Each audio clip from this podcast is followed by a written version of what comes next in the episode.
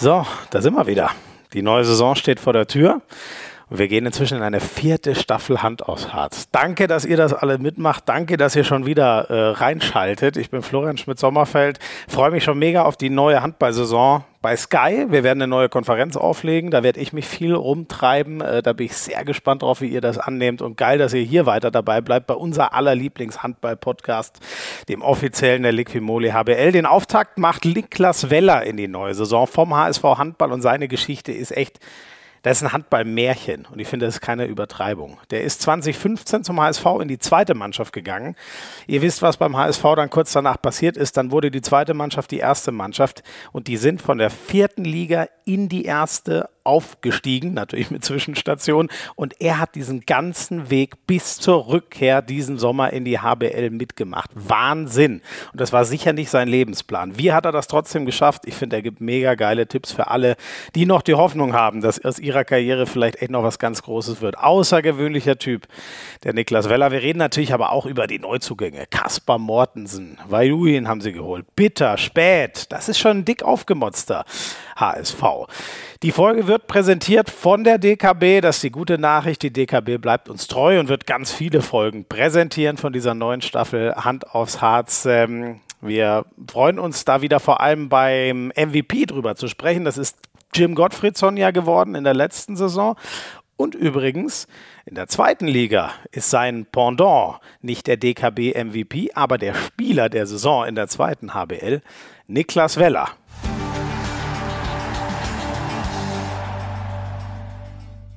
So, mal wieder ein neues Gesicht bei Hand aufs Harz, beziehungsweise eine neue Stimme ist es ja ehrlich gesagt, wenn wir ganz genau sind. Denn er ist äh, frisch in die Bundesliga aufgestiegen. Mit dem HSV. Niklas Weller. Niklas, schön, dass du da bist. Servus. Ja, vielen Dank für die Einladung. Hallo. Du sitzt gerade auf eurer Geschäftsstelle, bin ich da richtig? Genau, ich sitze gerade bei uns auf der Geschäftsstelle und habe es mir hier im Geschäftsführerbüro gemütlich gemacht. Die äh, mussten kurz mal weichen und ähm, genau, deswegen äh, mache ich das von hier. Oh, das weiß ich gar nicht. Warte mal, der, nee, Schwalbe ist ja der Vizepräsident, das weiß ich. Wer ist denn der Geschäftsführer eigentlich vom HSV? Ich bin schon wieder das sind äh, Sebastian Frecke und äh, Florian Gehre, aber die sind äh, sozusagen jetzt mittlerweile schon im Homeoffice heute ähm, und von daher ist hier, ist hier Platz. Ah, okay. Aber die äh, machen die denn das äh, Geschäftsführer klingt ja immer eher so nach dem Zahlenwerk. Machen die das Zahlenwerk oder müssen die zum Beispiel auch äh, Transfers machen und so ein Zeug? Weißt du, wie da bei euch die Aufteilung ist? Ja, also Sebastian ähm, ist äh, auch in die ähm, Transferpolitik, sag ich mal, äh, mit eingebunden ähm, und ist da auch in den Gesprächen mit dabei, natürlich mit, mit Toto zusammen oder mit Schwalbe. Das ist dann meistens ein, ein Dreiergespann, was da sozusagen neben noch ein paar anderen Beteiligten immer dabei ist. Kriegt man ja Angst wenn einem die drei und zwei solche Handballgranten gegenüber sitzen. Äh, aber gut. Äh, hat ja offensichtlich ganz funktioniert, gut funktioniert. Das ist so eine Sache, über die wir sicher nachher noch reden, wie ihr euch so verstärkt habt. Ihr habt ja schon das erste Spiel gemacht, ne? Pokalspiel, das war jetzt frisch am, am Wochenende. Also wir nehmen am Montag äh, danach auf, zwei Tage bevor ihr diesen Podcast hören könnt. Elb Florenz, kein einfacher Gegner, äh, waren von euch ein bisschen weg in der Zweitligasaison letztes Jahr, trotzdem eins der wirklich guten Teams. Wie warst du so zufrieden? Ihr seid in die zweite Runde ja eingezogen. Ja, also erstmal zählt natürlich der Sieg, sag ich mal, für, für den Pokal und sind wir froh, dass wir äh, die zweite Runde erreichen konnten. Insgesamt ähm, war es ein schweres Spiel, aber das hatten wir eigentlich auch so erwartet. Ich glaube, ähm, ja, auf dem Papier sieht es jetzt immer so aus wie erste Liga, die zweite Liga, als wenn da irgendwie eine größere Lücke dazwischen ist. Aber ja. wenn wir noch mal ein paar Wochen zurückdenken, haben wir irgendwie auch äh, am drittletzten Spieltag, glaube ich, letztes Jahr übel auf die Mütze bekommen in Dresden. Also äh, ja, sind wir sehr froh, dass wir es, äh, dass wir es hingekriegt haben, das, äh, das Spiel zu gewinnen. Und äh, äh, aber ich glaube, Dresden wird nächstes Jahr eine sehr, sehr gute Rolle in der zweiten Liga spielen. Mhm. Und von daher war das äh, kein einfaches Spiel und wir sind sehr zufrieden. Ja, Verbesserung immer noch möglich, sag ich mal, aber es ist ja am Anfang der Saison klar. Lass der da gerne noch einmal ganz kurz bleiben. Das würde mich auch interessieren. Ähm, äh, zweite Liga haben wir bei Sky ja leider nicht im Programm, deswegen gucke ich sehr viel die erste. Wie schätzt du das? Ich finde das halt unfassbar, was da runterkommt. Also wenn du sagst, ey, Florenz spielt eine gute Rolle, ich habe das Gefühl, eigentlich müsste Gummersbach ja mal langsam äh, aufsteigen. Dann kommen da vier Absteiger runter, die sicher auch alle eigentlich wieder hoch wollen. Wie siehst du das? Das ist ja ein unfassbarer Kampf von wahrscheinlich acht Teams um zwei Aufstiegsplätze. Ja, also ich glaube, die zweite Liga nächstes Jahr wird, auch wenn wir uns gefühlt irgendwie ne-, jedes Jahr wieder sagen, ähm, unfassbar eng werden. Also es sind sehr, sehr viele Mannschaften, die, glaube ich, äh, die beste, entweder alle, äh, die beste zweite Liga aller Zeiten, würden wir beim Fernsehen sagen. So ist es, so kann man es wahrscheinlich sagen. Ähm, ich glaube, es sind sehr viele Mannschaften, die sich äh, was ausrechnen nach oben hin. Manche mit etwas lauterer Stimme, manche noch unter vorgehaltener Hand. Ähm, aber ich glaube, ja, es wird, wird bretthart. Ich glaube, alle, alle Absteiger wollen sicherlich direkt wieder hoch. Und dann noch, wie du schon gesagt hast, Traditionsvereine wie Gummersbach, die letztes Jahr das Ziel knapp verpasst haben. Und äh, da wird der Druck sicherlich auch nicht weniger werden. Also ich glaube, das wird ähm, ja eine sehr, sehr harte Saison und ähm, sehr schwierig, sich da durchzusetzen. Also ja. von, dem, von der Hinsicht sind wir froh, dass wir da raus sind. Gut, gut dass ihr es noch in dem Jahr geschafft habt, wo es ganz einfach war, ne? ja, das würde ich jetzt nicht sagen, dass es einfach war, aber ähm, ja, ich sage mal so, es sind dann da mit vier Absteigern ist es eben doch was anderes. Wird sich zeigen, wie, wie die Absteiger da, die, was für eine Rolle die da spielen werden, ist ja auch jetzt keine Selbstverständlichkeit. Aber schauen wir mal. Ja. Nein, das war natürlich auch äh, spaßig gemeint. Ihr habt euch da einen geilen Dreikampf geliefert und am Ende mit dem äh, guten Ende für euch und, und äh, TuS Lübbecke freuen wir uns sehr drauf, dass ihr zurück in der, in der Bundesliga seid. Ähm, für dich selber gegen Elbflorenz, ähm, 30 Tore habt ihr gemacht, 30, 25. Ich hoffe, ich habe es noch richtig auf dem Zettel, habt ihr ja gewonnen. Ne? Ja, du nix zum Glück. Ähm, so es, ja. zehn Buden hast du gemacht als Kreisläufer. Aber ich habe mir schon sagen lassen, da haben auch, hat auch der ein oder andere sieben Meter geholfen. Trotzdem zehn Buden, das ist schon mal ein Wort. Ja, also es haben, hat der eine oder sieben Meter geholfen. Also sechs, äh, sieben Meter waren es an der Zahl insgesamt. Ähm, da war ich ganz froh, dass mit den sieben Metern hat ganz gut geklappt. Also da habe ich keinen verworfen äh, äh, gestern und ja, so kommt das dann zustande. Ähm, aber ja, ich habe es öfters schon mal irgendwie in anderen Formaten auch gesagt, das Kreisläuferspiel ist ja immer ein Zusammenarbeit, ein äh, Teamspiel und mhm. äh, ohne ja, eine Aktion vorher kann, kann der Kreisläufer nicht viel, nicht viel machen und reißen und von daher sind, glaube ich, Kreis, Kreisläufertore immer ein, auch ein Beleg für ein ganz gutes Zusammenspiel in der Mannschaft insgesamt. Wie kommt es bei dir? Also ich weiß, es gibt auch in der HBL so ein, zwei, wenn ich an Kosena denke zum Beispiel. Mir fallen wenig Kreisläufer ein, die äh, regelmäßig sieben Meter werfen. Wie kommt das bei dir, dass du die wirfst? Ja, es hat sich irgendwie mit der Zeit so entwickelt. Also äh, man muss ja auch sagen, viele sagen immer, sie, sie wollen das gerne machen, aber am Ende im Spiel gucken sich dann doch häufig viele groß an, ob sie dann gerne die 7 Meter werfen wollen. Und, ah, ist äh, das echt so? äh, das hat sich dann so ein bisschen über die Zeit entwickelt, dass ich am Anfang ähm, ja sozusagen als irgendwie zweiter oder dritter Schütze, wenn mal einer verworfen wurde, geworfen habe. Und das hat ja dann meistens eigentlich ganz gut geklappt. Und jetzt hat sich dann jetzt letztes Jahr oder vorletztes Jahr schon dann so durchgesetzt, dass, dass ich dann als Erster schießen darf. Ähm, und ja, solange Toto nicht sagt, ich soll damit aufhören, äh, bin ich auch ganz zufrieden und mach's gerne weiter. Ja, ja. Und mal schauen, ob das jetzt nächstes Jahr äh, in der ersten Liga auch noch so, so klappt. Ähm, ja, wie ist denn das? Sind, sind, ist das schon nochmal was? Äh, ich meine, äh, sieben Meter wissen wir, glaube ich, alle. Das ist halt das Spiel Schütze gegen, gegen Torwart und da, da, da werden dir, ohne den Zweitliga-Torhütern äh, irgendwas nehmen zu wollen, da werden dir natürlich ein paar brutale Namen gegenübertreten treten. Hast du da trotzdem, kannst du da bei dir bleiben oder kannst du dir vorstellen, dass das schon schwieriger wird in Liga 1? Ja, schwieriger wird es sicherlich. Also es ist eine, eine Herausforderung, aber eine, eine, coole Herausforderung, auf die, auf die ich Bock habe und ich hoffe, dass ich da ähm, ja, meine, meine Quote halten kann oder vielleicht noch ein bisschen verbessern kann im vielleicht zu letzten Jahr. Schauen wir mal. Und ich habe ja, jetzt auch im Training die Möglichkeit, sage ich mal, gegen jetzt keinen ganz schlechten, der Stimmt. auch schon ein bisschen erste Liga gespielt hat, das Ganze ein bisschen zu trainieren ähm, äh, und mir da vielleicht noch einen oder anderen Tipp äh, abzuholen, auch aus äh, toter Perspektive. Und von daher bin ich da zuversichtlich und freue mich drauf auf die Herausforderung. Ja. 75 Prozent hast du äh, äh, letztes Jahr geworfen, wenn ich das richtig gesehen habe. Was wäre so das Ziel dann für die neue Saison? Ja, dann, wenn ich mich natürlich jetzt so auf Zahlen festnageln lasse, ist immer schwierig. Aber immer, ne? ähm, grundsätzlich sagt man ja so, also 80 Prozent ist schon wirklich sehr gut, 7 Meter Schütze. Also ich sag mal, wenn ich mich dazwischen irgendwo einpendel zwischen den 75 aus dem letzten Jahr und 80, ähm, dann wäre ich schon sehr zufrieden. Aber ein bisschen besser als letztes Jahr dürfte es gerne sein. Hat denn ein neuer schon, äh, also Yogi jetzt nehme ich mal an nicht und Vajulien kenne ich jetzt auch nicht als 7 Meter Schütze. Hat, hat Kaspar Mortensen vielleicht schon äh, da was angemeldet, dass er auch mal will? Also er ist äh, auch fleißig mit einem 7-Meter-Werfen im Training. Also ich denke, dass äh, wir uns das wahrscheinlich über die Saison dann etwas aufteilen werden und dann wird man schauen, wie sich es am Ende entwickelt. Ähm, ja, also wir wollen als Team da erfolgreich haben, deswegen äh, Erfolg haben, deswegen äh, soll am Ende der Schützen, der schießen, der im Moment ein bisschen besser drauf ist und äh, mhm. äh, ob das dann phasenweise er sein wird oder ich sein wird oder am Ende dauerhaft er oder dauerhaft ich, schauen wir dann mal äh, und gucken wir mal, wie sich die Saison entwickelt. Ja. Ähm, ich habe mir sagen lassen, oder das wurde mir zugetragen, es gab eine lange Sponsorenveranstaltung rund um das Spiel gestern und du hast im Anschluss noch als Golfer brilliert. Was kannst du mir dazu sagen?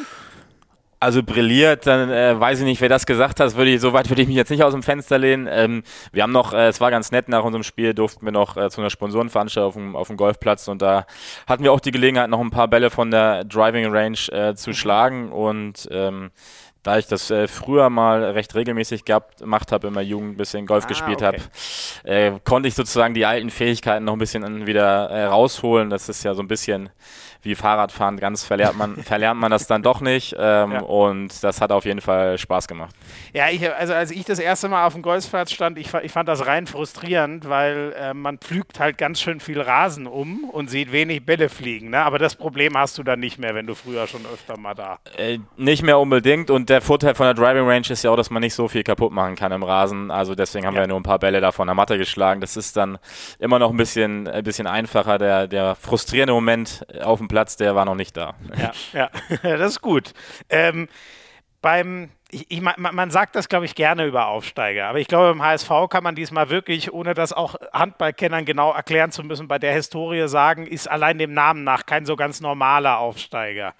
Wie nimmst du das gerade alles so wahr? Wie, wie war jetzt dieser Sommer, bevor es dann, ähm, ist ja nicht mehr lang hin, in so ein, zwei Wochen wirklich losgeht mit der Bundesliga?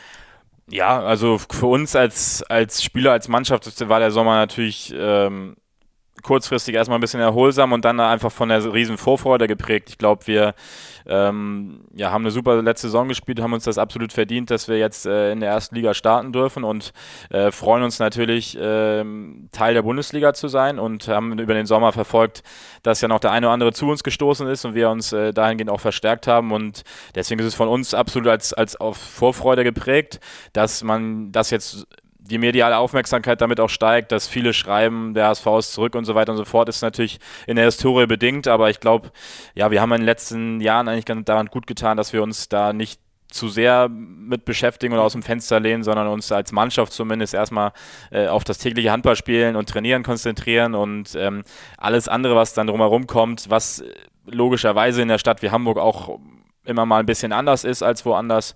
Ähm, das nehmen wir gerne mit, ähm, aber lassen uns davon jetzt auch nicht ablenken. Mhm. Ich kenne das so ein bisschen aus dem Fußball, ehrlich gesagt, die, weil du sagst so ein bisschen die Medienlandschaft. Ähm, Im Handball hat man ja jetzt la lange leider gar nicht so viel äh, äh, ja, Möglichkeiten gehabt, da was zu hören, wie, wie so die, die, Medien darauf reagieren. Wie ist da so dein, äh, dein Eindruck? Äh, sind sie euch äh, wohlgesonnen oder machen sie euch auch Feuer mal nach einer Niederlage? Wie sind die, wie sind die Medien so zu euch?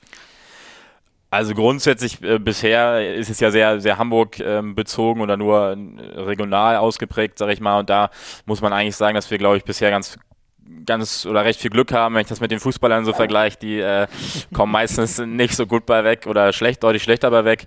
Äh, wobei man natürlich auch sagen muss, dass die letzten Jahre im überwiegend von, von erfolgreichen Erlebnissen geprägt waren und äh, es wird sich jetzt zeigen, wie es mal ist, wenn wir vielleicht äh, auch mal in der Reihe mal ein paar schlechte Spiele machen. Aber grundsätzlich glaube ich, sind wir damit äh, ja, sehr gut bedient und haben, haben wir jetzt nicht so viel zu fürchten. Du bist ja echt schon viele Jahre jetzt dabei. Wie, wie ist denn dein Gefühl so? Was ist von diesem früheren HSV? Das war ja was ganz anderes. Das war mit viel Geld und großen Stars und Champions League-Titel gewonnen. Ist da noch was von übrig oder teilt man sich eigentlich, blöd gesagt, nur noch den Namen mit damals? Also ehrlich gesagt finde ich davon nichts mehr übrig. Ich kann es ja, also ich war ja damals noch nicht dabei oder nur in der zweiten Mannschaft dabei, deswegen kann ich es nicht so richtig einschätzen. Aber ähm, ja, ich finde, dass wir sozusagen und die natürlich haben wir Infrastruktur, die Kabine, die Halle, das ist natürlich alles von da noch da und ist für war für die letzten Jahre für einen Drittligist, Zweitligist was ganz Besonderes und ja. eine besondere Möglichkeit, die wir hatten. Das das muss man ehrlich zugeben und ist einfach so. Ähm, aber ich glaube grundsätzlich von der von dem Rest, von dem von der Geschlossenheit des Vereins, glaube ich, oder auch von dem, von dem Image, was wir nach außen tragen wollen, ist es sicherlich ein ganz anderes und das wollen wir uns bewusst auch aufrechterhalten für fürs nächste Jahr ähm, oder für die hoffentlich vielen kommenden Jahre in der Bundesliga und ähm, deswegen glaube ich, ist da die Gemeinsamkeit nicht mehr, nicht mehr so ausgeprägt. Was wollt ihr denn noch außer, nach außen tragen an Image? Ja, ich glaube, dass wir, dass wir eine unfassbare Erfolgsgeschichte geschrieben haben jetzt die letzten Jahre und dass wir ähm, es geschafft haben, mit, mit vielen Spielern ähm, aus dem Verein, aus der Region, die sicherlich einen Entwicklungsgang gemacht haben, ähm, erfolgreich zu sein. Und das ist das, was wir auch äh, weiter äh, vorleben wollen. Wir sagen immer, die jungen Talente, es haben sich aber ähm, viele junge Spieler sehr gut entwickelt, aber viele Spieler, die auch äh, sozusagen vielleicht nicht mehr ganz so jung waren und jetzt einfach den Weg äh, mitgegangen sind. Ähm, ich selbst durfte eben den Weg auch mitgehen und habe die Chance bekommen, mich, mich weiterzuentwickeln. Und ich glaube, da haben wir zahlreiche Akteure von. Und da finde ich es einfach schön, dass es, dass es so zu sehen ist, dass man auch mit der eigenen Entwicklung aus dem eigenen Verein eben diese nächsten Schritte machen kann. Unabhängig davon, dass wir uns natürlich auch über die Zeit punktuell verstärkt haben oder auch jetzt verstärkt ähm, haben, ist das, ist das ganz, ganz wichtig für uns und bildet so ein bisschen unsere Identität, dass wir eben so einen Kern haben, die, der schon sehr, sehr lange dabei mhm. ist. Um das mal so ein bisschen, äh, das werden wir im, im, zweiten Teil dann noch vertiefen, wenn wir so ein bisschen auf deinen Weg noch äh, detaillierter zurückschauen. Aber wenn wir es schon mal anreißen, ist bei dir ja schon irre. Du bist damals äh, in die vierte Liga dorthin gewechselt und du hast alle Ligen mit durchgemacht. Ähm, wie, wie, wie ist denn so der Lauf gewesen seitdem? Ich meine, die, die Halle war da, ähm, aber und die Infrastruktur, sagst du trotzdem, da muss sich doch eine Menge verändert haben in dem Verein oder ist, ist vieles gleich geblieben?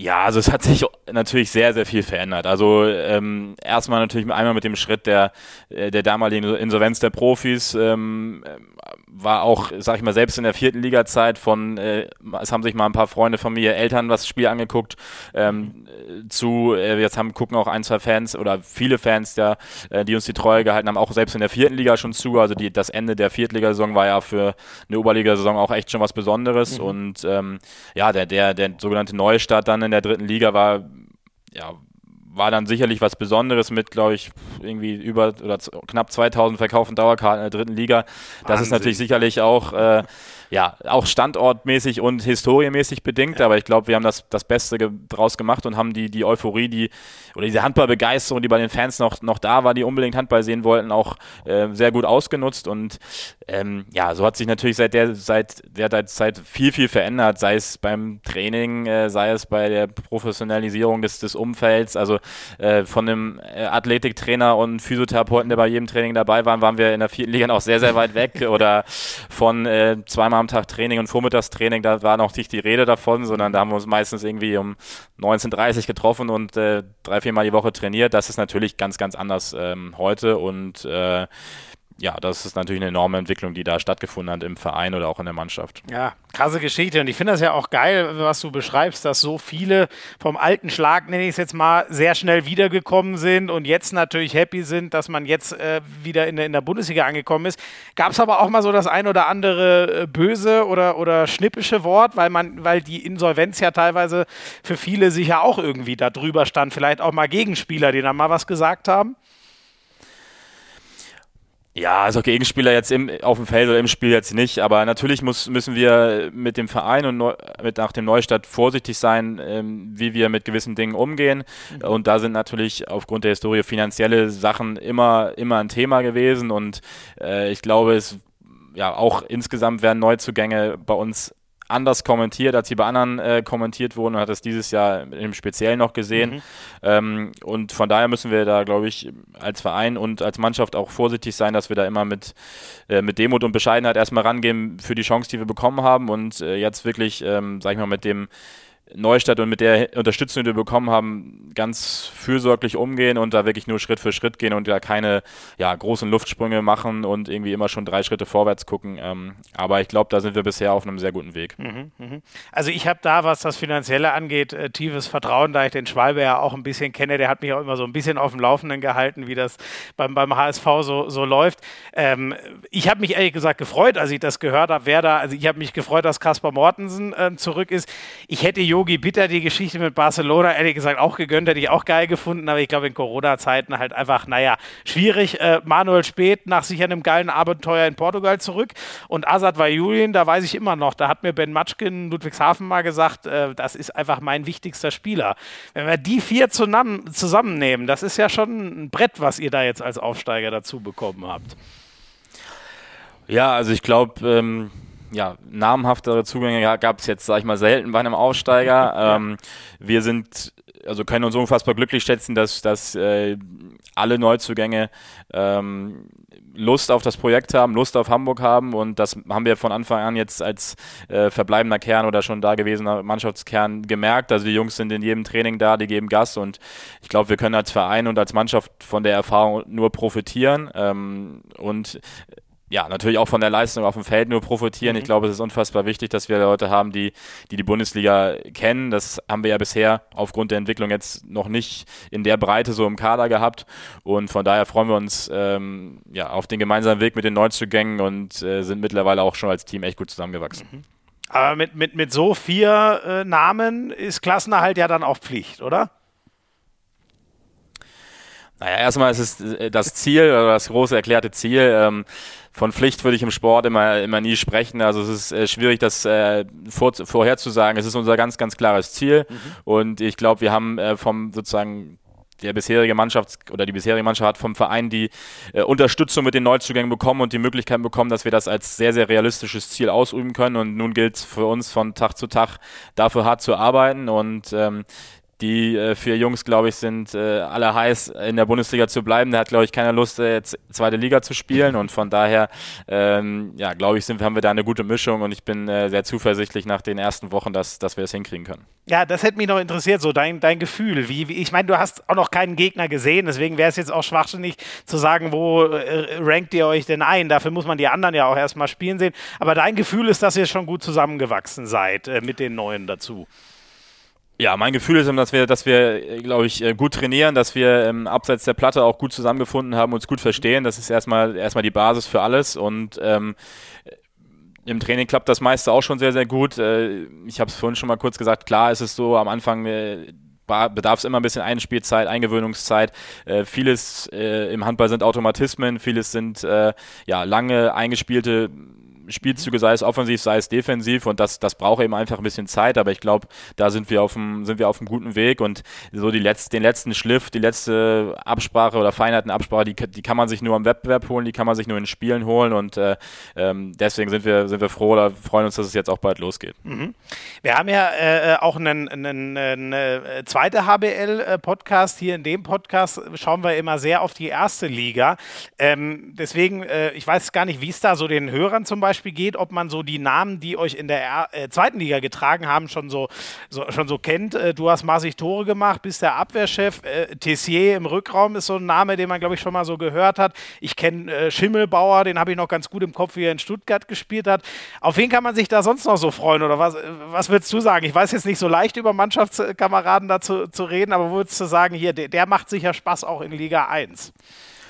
Also grundsätzlich glaube ich erstmal, dass wir eine, eine, eine, breite Basis an jungen Spielern haben, wo, wo jeder mal ein super geiles Spiel auch machen wird und man auf einmal äh, oder der Zuschauer auf einmal überrascht sein wird, wo kommt der jetzt auf einmal her? Und das ist, glaube ich, immer schon mal was, was wir der Liga auch bieten können. Äh, ansonsten haben wir, haben wir sicherlich mit, äh, ja, mit Finn Wullenweber bei uns Stulle einen, einen Halblinken, der, äh, wenn er, wenn er fit ist, ähm, ja, eine unfassbare Athletik hat, einen unfassbaren Wurf hat, äh, wo der eine oder andere nochmal denken wird, wie konnte der eigentlich bisher nur zweite Liga spielen, glaube ich. Ähm, und äh, da freuen wir uns auf jeden Fall drauf. Ich glaube, wir haben jetzt äh, mit einem Rechtsaußenduo, was, was äh, echt teilweise spektakuläre Tore macht mit Thies Bergemann und unserem äh, dänischen sozusagen Neuzugang oder unbekannten Neuzugang aus Dänemark mhm. mit Frederik Bo Andersen, der bisher ja im Training ähm, schon gezeigt hat, dass er, ja, doch, ich sag mal, das klassische dänische Handgelenk doch dabei hat. Ähm, und okay. äh, da, da glaube ich, äh, kann sich der Zuschauer auf das, auf das ein oder andere äh, dann auch freuen. Sehr cool.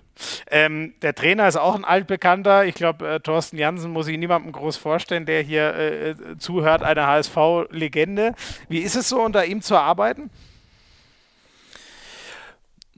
Also ich glaube, als, als Mannschaft ähm, ist er ein sehr, sehr guter Trainer, ähm, der uns sehr viel Freiheiten lässt, der ähm, uns viele Möglichkeiten gibt, uns selber einzubringen, der sehr, sehr ruhige Kommunikationsart hat ähm, und uns ja über weite Strecken doch, doch viel Freiheiten gibt, wie ich schon gesagt habe. Ich glaube, es ist, es ist jetzt er ist eben sehr ruhig in der Kommunikation. Das, das glaube ich, kennt man von ihm, von ihm auch noch. Es ist keiner, der äh, ja, fuchsteufelswild im Re Regelfall an der Seitenlinie steht oder auch im Training rumschreit, sondern ich glaube, wir haben da einen sehr, sehr guten Weg gefunden, sehr gut miteinander zu arbeiten und jeder kann mit seinen, mit seinen Anliegen ständig zu ihm kommen. Und ich glaube, das, das ist das, was uns bisher äh, stark gemacht hat. Und ähm, er ist sozusagen als Trainer auch Teil unserer Einheit als Team und ich glaube, das ist äh, immer ganz besonders wichtig für ihn ja auch irre, ne? wie der mit all dem so mitgewachsen ist. Ist ja auch ein, ein Sprung über drei Ligen inzwischen. Hast du auch gemerkt, dass er irgendwie immer, ich weiß es nicht, reifer abgeklärter wurde? Oder was, was war bei ihm so an Veränderungen zu sehen?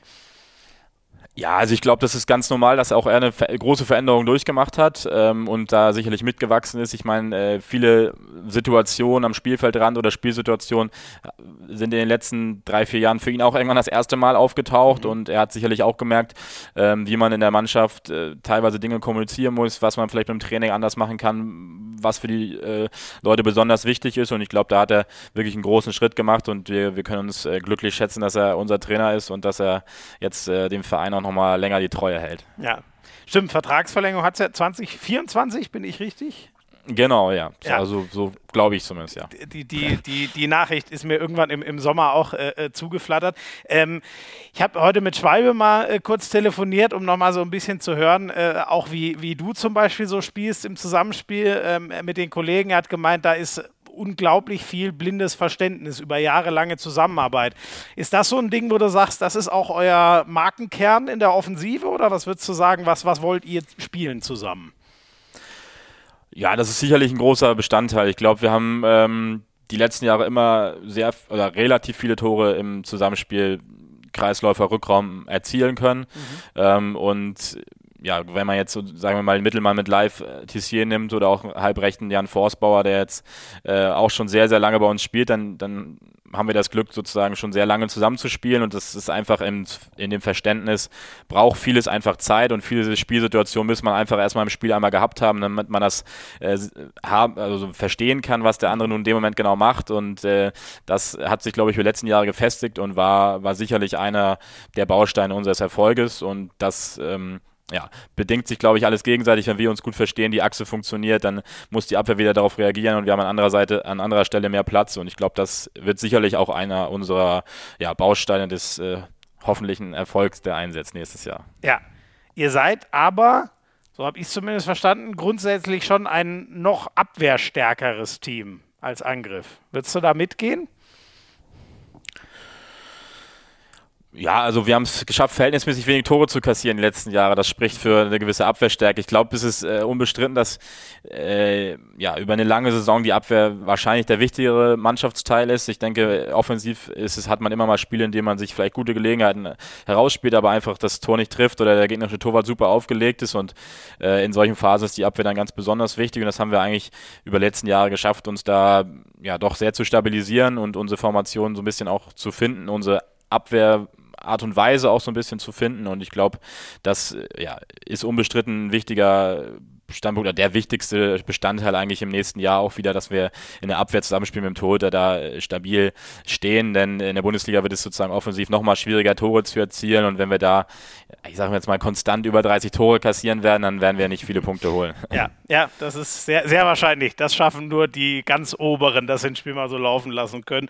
Ähm, und hinten, ähm, ich weiß gar nicht, kann man das eigentlich so äh, fix sagen? Wird das so äh, konkret abgesprochen, dass du sagen kannst, du bleibst der Abwehrchef? Oder gibt es damit, ich meine, mit Vajulin und, und Spät kommen ja starke äh, Abwehrspieler dazu zum Beispiel. Gibt es da eine bisschen andere Verteilung oder bleibst du schon der Boss sozusagen?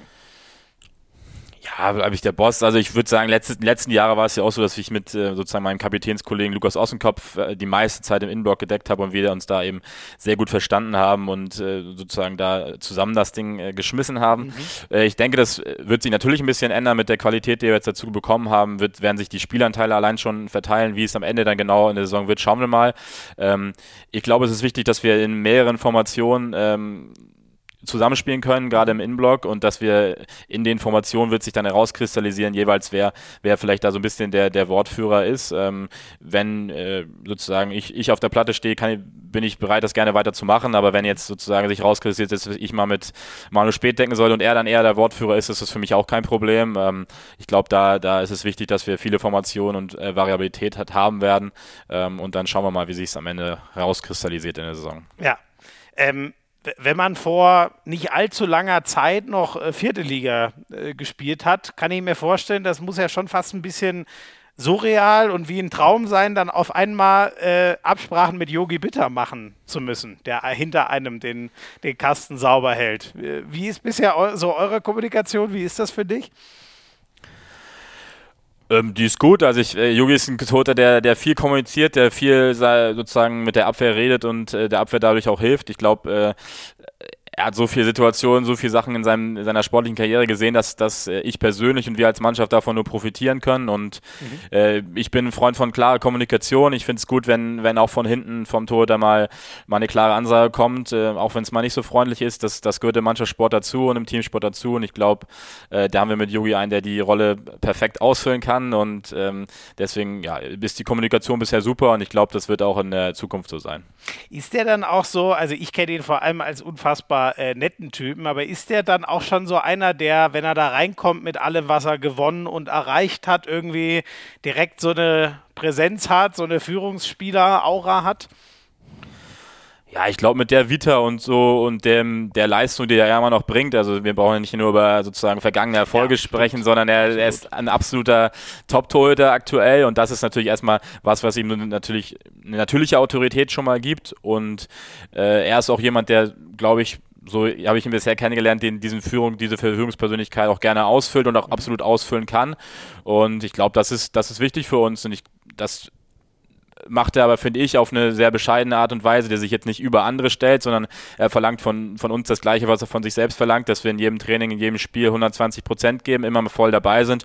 Und ähm, ja, wenn wir, wenn wir das machen, wenn wir das als Team hinkriegen, glaube ich, wird er mit uns sehr zufrieden sein und äh, von daher äh, glaube ich, ist es ja, einfach sehr gut, dass wir ihn haben und äh, das wird alles äh, schon sehr gut klappen. Ja, klingt gut. Ähm, ich meine, ihr bereitet euch ja ähm, jetzt noch vor allem auf euch selber sozusagen vor, wollt Abläufe reinkriegen, wollt fit werden. Das ist ja so das Ding in der Vorbereitung. Trotzdem äh, dämmert da schon manchmal so ein bisschen, du bereitest dich gerade vor auf äh, Duelle mit Sander Sargosen, Jim Gottfriedson, Andy Schmid, Philipp Weber, keine Ahnung. Auf jeden Fall dem Besten der Welt. Hast du da schon mal so drüber nachgedacht? Ja, also sicherlich hat man im, im, im Sommer sozusagen äh, schon mal, als dann so langsam der Realisierungsprozess abgeschlossen war, äh, drüber nachgedacht und ähm, ja, aber ich glaube, das ist einfach Vorfreude. Ähm, sicherlich wird die Vorfreude in den in vielen Momenten mal getrübt sein, wo man denkt, irgendwie, wie kann das jetzt eigentlich noch passiert sein, dass der noch reingegangen ist oder jetzt sage ich, hat er mich schon wieder ohne Körperkontakt ausgewackelt oder sowas. Das wären Momente, die werden sicherlich häufiger werden. Ähm, aber ich finde oder es ist immer noch eine absolute Ehre, in der Bundesliga spielen zu dürfen. Ich freue mich unfassbar gegen solche äh, ja, Spieler auf die Platte zu dürfen, sich wirklich auch in, in Pflichtspielen mit diesen äh, Leuten messen zu dürfen. Ähm, und ja, sicherlich wird da der eine oder andere Moment äh, auch mal des Erstaunens oder der, ähm, ja, wie soll ich sagen, ja, nee, Angst ist nicht das falsche Wort, aber des, höchst, des höchsten Respekts gegen äh, da sein. Und ähm, ja, aber wir müssen uns äh, trotzdem perfekt vorbereiten oder bestmöglich darauf vorbereiten und wie es dann am Ende auf der Platte aussieht, werden wir sehen. Ich glaube, es gab Hin und wieder auch immer schon mal Überraschungen in der, in der ähm, HBL und da hoffen wir natürlich auch, dass wir die eine oder andere beitragen können. Ja. Wenn du zum Beispiel Sargosen mal hättest schlagen wollen, hättest du wahrscheinlich nach Wetzlar wechseln müssen. Dann, das hat man dann, glaube ich, so mit im Paket, dass man dann Kiel schlägt, zum Beispiel. Oder was für Das ist häufig, häufiger mal vorgekommen bei Wetzlar gegen Kiel, auf jeden Fall, das stimmt, ja. Gibt es denn so einen, wo du sagst, du hast, also genau, äh, ähm, ich finde jetzt auch kein schlaueres Wort als Angst oder größer Respekt, aber gibt es so einen, wo du sagst, boah, das, das wird schon heftig, gegen den dann zu, zu decken? Ja, also ich glaube, ähm, Gottfriedson wird sicherlich eine Herausforderung werden, also weil es äh, eben auf so eine andere Art und Weise eine Herausforderung ist, dass man wirklich ich, das eine finde ich ist, wenn man mal eins gegen eins verliert oder einen Wurf über Block bekommt, ist das natürlich sozusagen eine, eine körperliche Unterlegenheit vielleicht in der einen Situation. Aber bei Gottfriedson wird sicherlich auch den, am einen oder anderen Moment mal, ich sag mal, eine, ja, mentale Unterlegenheit auch mal einsetzen, wo man irgendwie das Gefühl hat, man ist, man ist noch gar nicht in der Aktion oder man hat jetzt gar nicht damit mhm. gerechnet. Das finde ich ist eigentlich eher so der größere Moment, wo man Angst mal hat, dass man mal ein 1 gegen 1 verliert oder die Qualität einfach so hoch ist, dass auch ja, man so weit rausgehen kann, wie man will und der Ball am Ende doch im Tor ist. Das, mhm. das wird häufiger mal passieren und das ist auch vollkommen okay. Ähm, aber sicherlich wird bei ja, den ganz, ganz starken Mittelmännern, die es äh, in der Bundesliga ja gibt, ähm, zu oder zuhauf gibt, wird auch mal den Moment einsetzen, wo man vielleicht einfach noch einen Schritt hinterher war. Ja.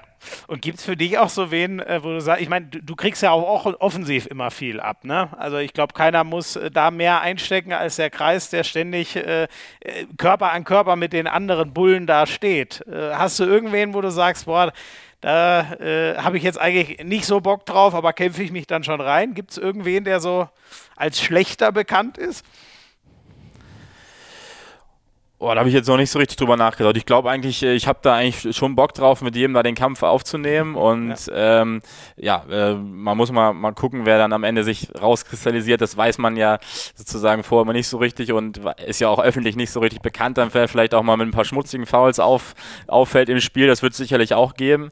Ähm, aber ich sag mal so, der Kreisler hat immer den Vorteil, dass er sich äh, darauf einstellen kann, was passiert. Und mhm. äh, ich weiß von Anfang an, dass es hart zur Sache gehen wird. Und äh, ja, ist eine coole Herausforderung. Ich hoffe, dass ich auch dem einen oder anderen dann äh, ja auch mal den Zweikampf gewinnen werde, auch mal ein Schnippchen schlagen kann und dann äh, schauen wir mal, äh, wie sich das entwickelt. Aber natürlich gibt es herausragende Abwehrspieler in der Bundesliga, die unfassbar Erfahrung haben, wo man äh, sicherlich auch mal den Schneid abgekauft bekommt, äh, offensiv. Und äh, ja, das sind dann aber Momente, aus denen ich versuchen wir zu lernen oder wir als Mannschaft lernen müssen und dann ja, hoffen wir, dass wir da über die Saison sozusagen immer einen Schritt weitergehen können. Ja. Ich bin mir sicher, wenn wir vor drei, vier Jahren geredet hätten, wären da die Müller-Zwillinge jetzt nochmal gefallen. Aber irgendwie so die, auf die legitimen Nachfolger warten wir noch von den beiden. Oder? Ja, wir hatten ja das äh, Glück oder Pech, äh, gegen Melsung häufiger mal in Testspielen jetzt zu spielen, als wir noch dritte Liga waren und ah, zweite okay. Liga waren. Und, ähm, und wie da war durfte das ich sozusagen, das, das durfte ich sozusagen auch schon mal genießen. Ja, es ist was Besonderes.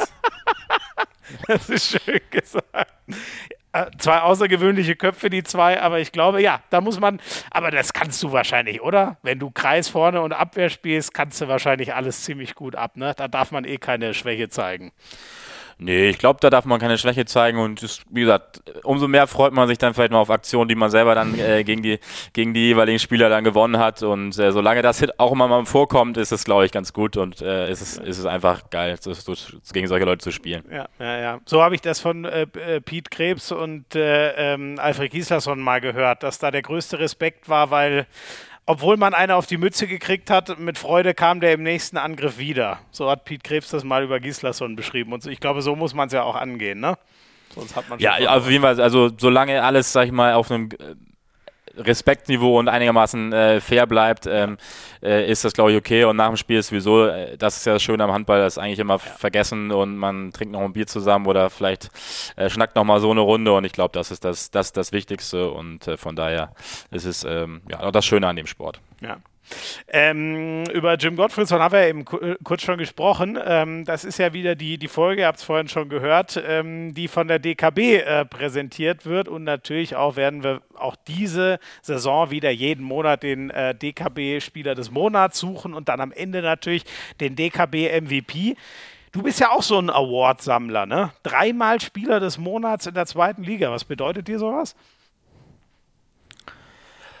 Also man freut sich natürlich über auch über persönliche Auszeichnungen. Ich glaube, das ist immer ja eine Momentaufnahme und ein, sozusagen eine Rückmeldung, dass man äh, einiges richtig gemacht hat und sich die harte Arbeit, die man auch reingesteckt hat, ausgezahlt hat.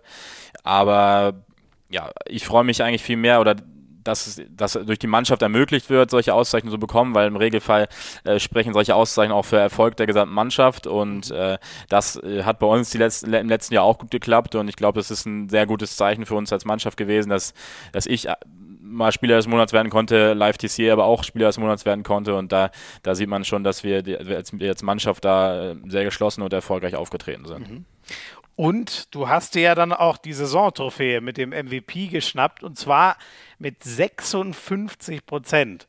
Das ist ja schon eine krasse Ansage. Also ich kenne viele solche Wahlen, die gehen dann eher so, da gewinnt man vielleicht mit 30 mal 40, aber weit über 50 finde ich schon außergewöhnlich. Findest du auch, du warst mit Abstand der Beste in der zweiten Liga letztes Jahr? Oh, das Urteil würde ich mir ungern anmaßen wollen. Ähm, ich glaube, ich habe eine gute Saison gespielt und bin damit sehr zufrieden gewesen. Ähm, und ja, man muss, ich bin sehr dankbar, dass so viele Leute sozusagen für mich abgestimmt haben. Mhm. Ähm, da hat man natürlich aber auch vielleicht jetzt in Hamburg wieder ein bisschen den Standortvorteil, ähm, weil wir eben noch sehr, sehr viele Fans oder sehr viele Fans einfach insgesamt haben und da eine ganz gute Publicity haben in der Stadt. Und da haben sicherlich viele abgestimmt und ich finde, das äh, ja, zeigt mal wieder die Begeisterung äh, in der Stadt in Hamburg. Und wenn dann viele auch für mich persönlich persönlich abstimmen und ich da irgendwie keinem auf den Schlips getreten bin in letzter Zeit, dann, dann freut mich das natürlich besonders. Und ähm, ja, es ist sicherlich eine Auszeichnung, die ich mir vor ein paar Jahren nicht hätte vorstellen können und die ich, die ich gerne, gerne annehme und über die ich mich sehr, sehr freue. Ähm, aber ja, auch nichtsdestotrotz wäre die auch nichts wert gewesen oder den Aufstieg oder den mannschaftlichen Erfolg. Ja, das kann ich verstehen. Ich glaube, das hat dann eher einen Fadenbeigeschmack, wenn man um einen Punkt dann den Aufstieg verpasst hätte oder so. Das, das glaube ich dir. Genau. Ähm, ich habe gehört, dass Live DC als Erstspieler des Monats geworden ist, eine äh, ne, ne Kabinenparty äh, geschmissen hat. Was hast du gemacht nach, nach, dem, äh, nach deinen Wahlen so und vor allem nach dem MVP?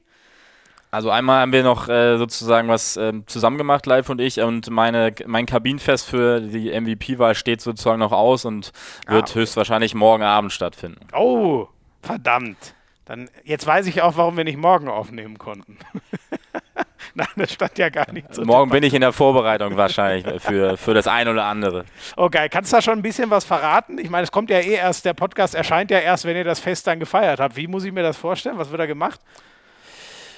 Ja, also ich, es gibt eigentlich natürlich immer ein bisschen was zu essen, was, was zu trinken. Ähm, nach, nach dem Training dann äh, es wird, hat sich durchgesetzt, dass es gerne gesehen wird, dass man auch was selber macht äh, mhm. und äh, sozusagen nicht irgendwo was, was ordert oder bestellt. Ähm, ja. Das ist bisher schon ganz unterschiedlich ausgefallen und äh, da wir erst Mittwoch sozusagen das gesendet wird, kann ich ja schon verraten, dass es bei mir eher so in die italienische Richtung gehen wird und ähm, da cool. werde ich mich mal versuchen, ein bisschen was zusammenzuzaubern und dann schauen wir mal, was die, was die äh, Jungs dazu sagen. Wie gut bist du am Herd? Hast du da Qualitäten oder ist das für dich eher Neuland?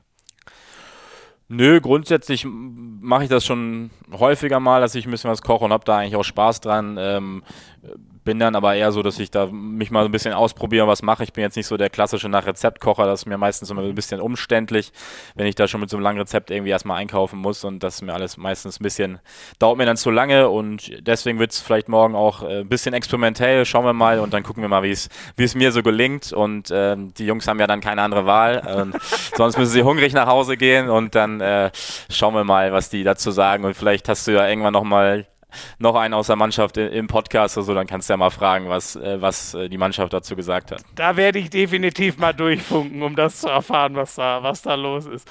Äh, oder was da los war, besser gesagt.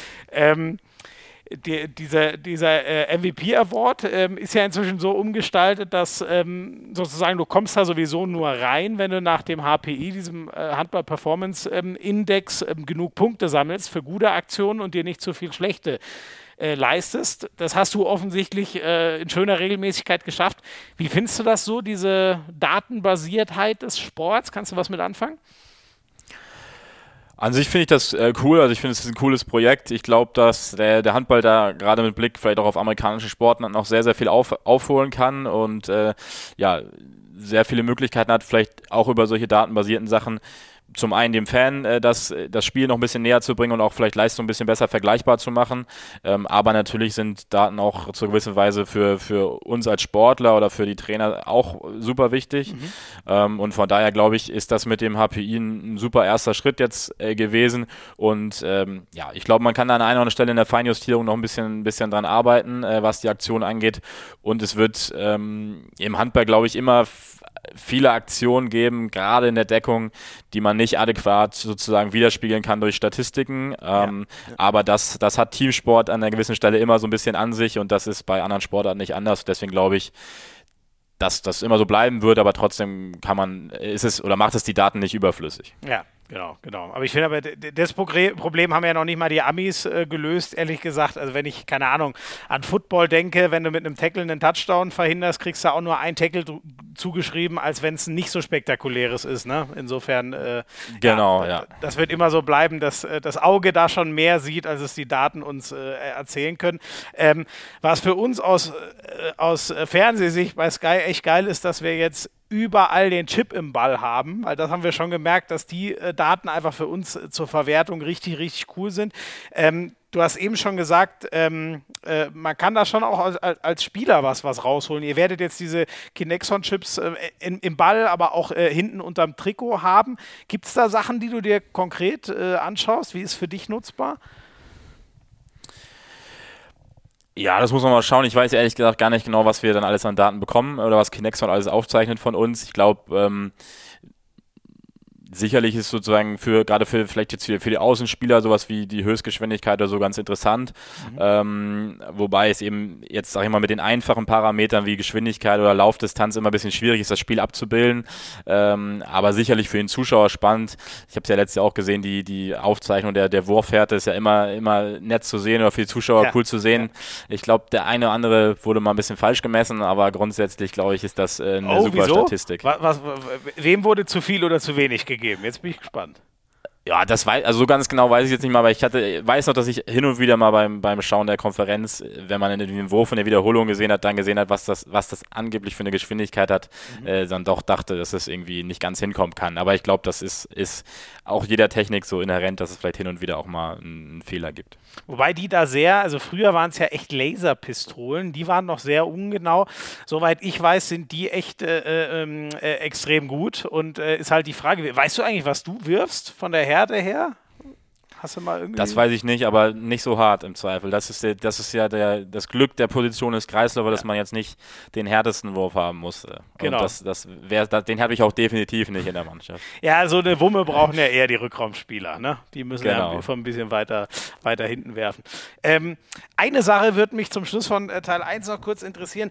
Ähm, äh, Ernährung waren wir ja eben bei Italienisch schon mal kurz. Bist du eigentlich so, äh, machst du irgendwas mit äh, Nahrungsergänzungs Nahrungsmitteln oder irgend sowas in die Richtung? Oder wie, wie großes Thema ist für dich Ernährung als, als Sportler?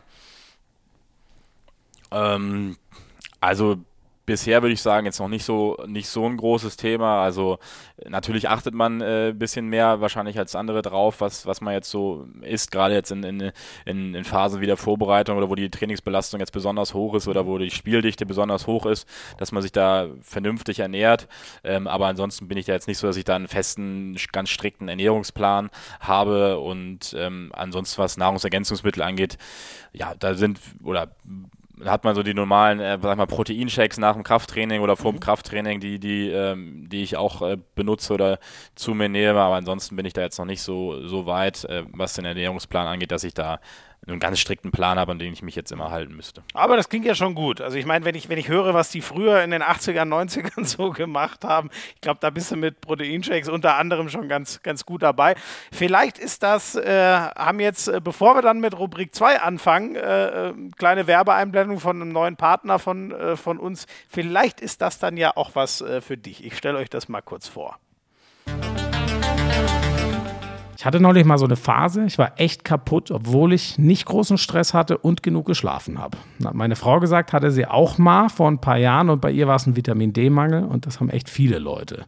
Habe ich checken lassen, Blutbild gemacht und es war genau das. Und das Problem haben einige. Ich habe dann Vitamin D extra genommen und seitdem ist wieder gut, aber ich habe mir schon gedacht, ey, ich will doch irgendwie sicher gehen, dass ich von allem, was ich so brauche, genug habe. Das geht mega gut und easy mit Athletic Greens. Das ist ein Pulver, braucht ihr nur 12 Gramm am Tag und da ist echt alles drin. Alle Vitamine, die es so gibt, zumindest die ich so kenne, Mineralien, also alle Nährstoffe, die wichtig sind für euer Immunsystem, für einen gesunden Darm und es hilft euch alles beim, beim Regenerieren. Ihr werdet einfach mehr Power haben. Ich nehme das jetzt schon eine Zeit lang am Morgen. Einfach einen Löffel, den kriegt ihr dazu, der wiegt genau 12 Gramm ab. Ähm, rein in den Shaker, der mitgeliefert wurde, ein bisschen Wasser dazu bisschen schütteln, rein ins Glas und trinken. Es dauert eine, keine Minute, das zuzubereiten und ich fühle mich einfach fitter, seitdem ich das äh, nehme, auch wenn richtig was los ist. Ich habe das Gefühl, mein Immunsystem ist echt top. Ich habe keine Ahnung, wann ich das letzte Mal äh, krank war, also eine Erkältung oder so hatte. Liegt sicher auch an der Corona-Vorsicht, aber ich habe einfach auch das Gefühl, mein Immunsystem ist richtig wehrhaft, so wie es sein soll. Ähm, geht easy äh, Athletic Greens, das Pulver. Es passt zu jeder Ernährung. Wenn ihr vegan, Paleo, Keto, eigentlich egal, was ihr macht, es passt zu allem. Ihr kriegt es nach Hause geliefert. Ihr könnt 60 Tage umsonst testen sogar. Also wenn, einfach mal ausprobieren. Wenn es nichts für euch ist, mein Gott, würdet ihr sogar euer Geld zurückkriegen. Und äh, bauen auch viele Profisportler drauf. Kann man sich auf der Athletic Greens Homepage anschauen. Und gerade gibt es äh, eine Aktion, exklusiv für euch, für die Hand aufs Harz Hörer und Hörerinnen auf athleticgreens.com slash Hand aufs Harz. Hauen wir euch auch nochmal in die Show Notes den Link. Da kriegt ihr kostenlos einen Jahresvorrat Vitamin D, also der, den so viele zu wenig haben, und fünf Travel Packs. Wenn ihr ein Athletic Greens Abo abschließt, gibt es das kostenlos dazu. Einfach mal ausprobieren.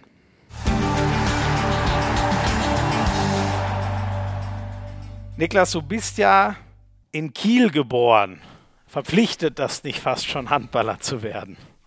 Es spricht auf jeden Fall für eine, für eine Handballbegeisterung meistens oder dass man mit dem Sport äh, relativ frühzeitig in Berührung kommt. Ähm, so war es bei mir auch. Also ich äh, habe sehr, ja, war häufig als, als Kind oder Jugendlicher beim, beim THW in der Halle, ähm, auch wenn es bei mir persönlich ja relativ lange gedauert hat. Ich habe erst mit 14 mit Handball angefangen, also habe mich vorher mit anderen Sportarten ähm, ja, auseinandergesetzt und äh, bin da ja eher später reingekommen, aber so die Begeisterung für den Sport an sich, die war eigentlich schon relativ früh da. Mhm. Erzähl gerne mal, was hast du dann, äh, was hast du gemacht, äh, bevor es zum Handball ging? Ich habe also als erstes mit Fußball angefangen, wie das so der klassische der Weg ist. Das ja. habe ich dann ähm, ja eben so bis 14, 15 gespielt und zwischendurch dann ähm, habe ich viel Tennis gespielt, so mit von 7 bis 15 auch ungefähr und mhm. ähm, ja, ab 15 dann parallel zum Handball eben auch ein bisschen Golf, haben wir ja schon kurz drüber gesprochen. Ah ja, richtig, stimmt, das hast du vorhin, geil, Golf, wir hatten dich dahin mitgenommen. Weil, oder da, da kann man ja jetzt einfach nicht mal losgehen und sagen, ähm, ich golfe jetzt mal. Das war auch irgendwie mehr oder weniger ein Zufall. Also der, der Vater von äh, einem damaligen Freund von mir hat ein bisschen gespielt und uns dann mal mit auf den Platz genommen und ein bisschen, äh, ja, kommt mir ein bisschen abschlagen und dann habe ich da so darüber reingefunden und Spaß dran gefunden und hatte das Glück, dass äh, wir in äh, Altenholz ähm, ja auch einen Golfplatz oder ziemlich in der Nähe einen Golfplatz haben, der von mir mit dem Fahrrad zu erreichen äh, war Ach, und von daher ähm, ja, muss, war ich da nicht darauf angewiesen, dass mich da jemand hinfährt und konnte dann ähm, eigentlich immer mit dem Fahrrad hin und wenn man dann so den ersten eigenen Schlägersatz dann hat, äh, dann äh, kann man ja mit dem Fahrrad jederzeit spielen. Das ist ja das, das Schöne am mhm. Golf und äh, habe das dann eigentlich immer als, als, als sehr gute Ablenkung sowohl zur Schule damals noch und äh, mhm. zum Handball auch ähm, ja, gerne gemacht. Ah, okay, hast schon lange durchgesucht. Ich finde das halt, äh, ist jetzt vielleicht auch so ein bisschen Kü Küchenpsychologie, aber ich finde, ähm, dadurch, dass Golf so eine unfassbare mentale Stärke, Konzentration für diesen einen Moment, weil wenn du ein bisschen falsch triffst, fliegt das Ding ja sonst wohin, äh, braucht. Hast du das Gefühl, dass, also zum Beispiel in der Schule hilft das ja dann sicher auch, ist vielleicht auch was, was dir im Handball ab und an mal hilft oder wäre das jetzt rein hypothetisch? Ich kann es natürlich äh, schwer einschätzen. Ich kann jetzt ja sozusagen nicht die, nicht die Zeit zurückdrehen, ohne dass ich mal Golf gespielt habe. Aber ich glaube, das ist also allein der Ausgleich, mal was anderes zu machen, ähm, der, der hilft, glaube ich, immer weiter, mal andere Sachen zu sehen, über den Tellerrand hinauszuschauen. Das ist mit dem mhm. Golf sicherlich auch so. Und es ist eben mal eine Sportart, die, die sozusagen ganz anders ist, die einen sehr auf sich selbst fokussiert und das, glaube ich, ist was, was man sicherlich auch im Handball mitnehmen kann. Äh, denn auch wenn es ein Teamsport ist, wo wir als Team funktionieren müssen, dann klappt das nur, wenn jeder sozusagen für sich selbst erstmal aufgeräumt ist, sowohl körperlich als auch im Kopf und ähm, erst dann kann man als Team richtig funktionieren. Und ich glaube, das, das kann man sicherlich mitnehmen und die Arbeit an sich selbst, ähm, die kann man vom Golfen eigentlich auch ganz gut lernen. Mhm. Und ähm, dann so der, der, der Weg zum Handball, 14 ist ja wirklich, ähm, also quasi dein halbes Leben. Genau jetzt, wenn ich richtig bin, hast du ja Handball gespielt, das halbe dann nicht. Wie kam das dann, dass du mit 14 doch zum Handball rübergewandert bist? Boah, das war auch mehr, also auch ein Zufall. Also wir hatten in der Handball in der, in der Schule dann mal gespielt. Ähm, ein Sportlehrer, der das mal gemacht hat mit uns und da hatten dann Mannschaftskol oder ein Klassenkamerad mich dann eben mal, äh, mal mitgenommen zum, zum Handball und äh, dann hatte ich da ja, Glück, dass ich in da eine, eine, relativ schnell in eine ambitionierte Truppe ähm, reingefunden habe ähm, und das Glück hatte, dass ich dann einen super Trainer hatte mit äh, Till Wiechers, heute jetzt Trainer bei Rostock in der zweiten Liga mhm. und ähm, ja, hatte dann auch Glück, dass ich zu dem Zeitpunkt noch ein bisschen gewachsen bin und so weiter und so fort und äh, habe dann sehr, sehr schnell daran Gefallen gefunden und mhm. ähm, konnte der Mannschaft auch ähm, ja, über die Saison ein bisschen helfen und das hat dann eigentlich dazu geführt, dass ich äh, sehr begeistert war und da deswegen seitdem am Ball geblieben bin. Achso, war, warst du am Anfang eher so ein bisschen schmächtig oder wie als du noch Fußball gespielt hast oder? Nee, eher das Gegenteil. Ich war ein bisschen zu klein und war ein bisschen so, zu okay. schwer. Meine Statur hattest du quasi. Das würde ich jetzt nicht sagen wollen. Äh, so schlimm war es nicht bei dir. Nee, das ist da, äh, andersrum, ja. Also ich weiß es nicht. Ich, also ich sag, sagen wir mal du warst schon richtig rund, oder wie? Ja, nee, also ich war im Fußball jetzt, sage ich mal, auch eher der Taktiker mit jungen Jahren, als dass ich der Laufstärkste war. So kann man es vielleicht zusammenfassen. Und okay. ähm, mhm. die, es hat ähm, es hat mir gut getan, dass ich mich in der Pubertät ein bisschen gestreckt habe. okay, ach so, und du hast äh, Taktiker in dem Sinne, dass du dir nur die ganz sinnvollen Laufwege rausgesucht hast, aber nicht jeden, jeden mitgemacht hast? Ja, genau. Also meine Laufstärke hat äh, in der Zeit vom Fußball dann immer eher abgenommen, bis ich so 14, 15 war. Dann habe ich auch eine Zeit lang im Tor gespielt und so weiter und so fort. Deswegen, okay. Ähm, ja. Jetzt war, ähm, jetzt, jetzt, äh, wie hast du denn dann körperlich so den, äh, den Turnaround geschafft quasi? Hat sich das dann von alleine verwachsen, weil du einfach noch nach, nach oben geschossen bist oder hast du da irgendwas? Ja, hat sich, glaube ich, äh, verwachsen und wir haben eben einfach dann beim Handball sehr viel, sehr viel trainiert, auch sehr viel, ja, so Stabi-Übungen gemacht, wir haben, sind auch viel äh, laufen gewesen oder verhältnismäßig viel trainiert für eine was war es denn ja, C-Jugend damals, ähm, wenn ich das so richtig in Erinnerung habe. Und dann hat sich das so über die Zeit eigentlich dann äh, ganz, ganz gut ähm, hingewachsen. Also der schmächtigste oder schlankste bin ich ja immer noch nicht, aber es hat sich so ganz gut äh, naja. geregelt. Ich finde, du siehst schon ganz athletisch aus inzwischen, ehrlich gesagt. Ja, danke, danke. Ähm, du hast äh, eben den einen Namen schon völlig richtig. Ich weiß nicht, ob du es wusstest, dass der jetzt zu Wort kommt, aber genau bei Till Wiechers, deinem Ex-Trainer, haben wir uns mal gemeldet und ähm, ah, ich finde das, das finde ich sehr interessant, wie der so von dieser Zeit erzählt, als du da äh, dazu kamst. Hallo, lieber Nive. Ich sende dir die besten Grüße aus Rostock. Natürlich und noch einmal auf diesem Wege gratuliere ich dir und deiner Mannschaft zum Aufstieg in die erste Liga und eurer tollen Leistung und Entwicklung. Auch wenn ich natürlich diese Saison sehr gerne gegen euch gespielt hätte. Deine Entwicklung ist wirklich fantastisch. Ich kann mich noch genau daran erinnern, wie du damals in Altenholz als blutiger Anfänger auf einmal in der Halle standest und mitmachen wolltest.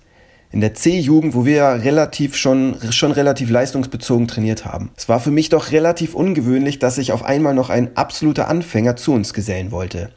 Aber ich habe geschmunzelt und gesagt, dass du es gern einmal probieren darfst. Bei unseren ersten Läufen draußen auf der Laufbahn hätte ein weiser Mensch vielleicht deine Karriere bereits voraussehen können. Damals hattest du ja noch diese typische breitensportliche Kreisläuferfigur. Naja, meinen ersten Eindruck hast du dann ja ziemlich schnell ausgelöscht. So viel Handballintelligenz bei einem Anfänger habe ich, glaube ich, seitdem nie wieder gesehen. Du hast so schnell gelernt und warst dann schnell nicht mehr wegzudenken. Also Nive, ich bin froh, dass du damals zu uns gekommen bist und noch viel froher bin ich, dass wir jetzt immer noch zusammen befreundet sind und du ein Freund von mir bist. Du bist ein guter Mensch. Ich bin wirklich stolz auf dich. Also bis bald, dein Till. Besten Dank dafür. Äh, man hört, der Mann hat sich viele Gedanken gemacht und könnte auch ein Hörbuch einsprechen. Mit vielleicht noch ein bisschen weniger Tempo, aber die Stimme ist äh, sehr prägnant, gefällt mir gut. Ich muss jetzt erstmal fragen: Nivell oder ich habe den Spitznamen immer nicht ganz verstanden. Nive, also einfach sozusagen die ersten zwei Buchstaben meines Vor- und Nachnamens. Ähm, das hat sich auch so ah, okay. äh, dann damals jetzt ergeben, weil wir. Hatten wir noch einen anderen Niklas in der Mannschaft, ich weiß es nicht. Oder es gab ja noch so ganz früher, ich weiß nicht, ob das noch die jungen Hörer kennen das gar nicht mehr, sowas wie ICQ, so ein Messenger-Dienst gab es mal. Und da, da war das mal mein Name sozusagen und das hat sich dann irgendwie ah, äh, in, der ah, okay. in der Mannschaft so durchgesetzt und äh, deswegen gibt es, äh, aber das hat sich dann sozusagen, seitdem ich aus Kiel weggegangen bin, nicht weiterhin durchgesetzt, aber die, die alten Bekanntschaften aus Kiel sozusagen, die ähm, nennen mich immer heute noch so und äh, deswegen weiß ich da immer Bescheid. Jetzt verstehe ich, Nive, okay. Das, so macht das Sinn. Hat er das alles richtig erklärt oder musst du irgendwas äh, korrigieren?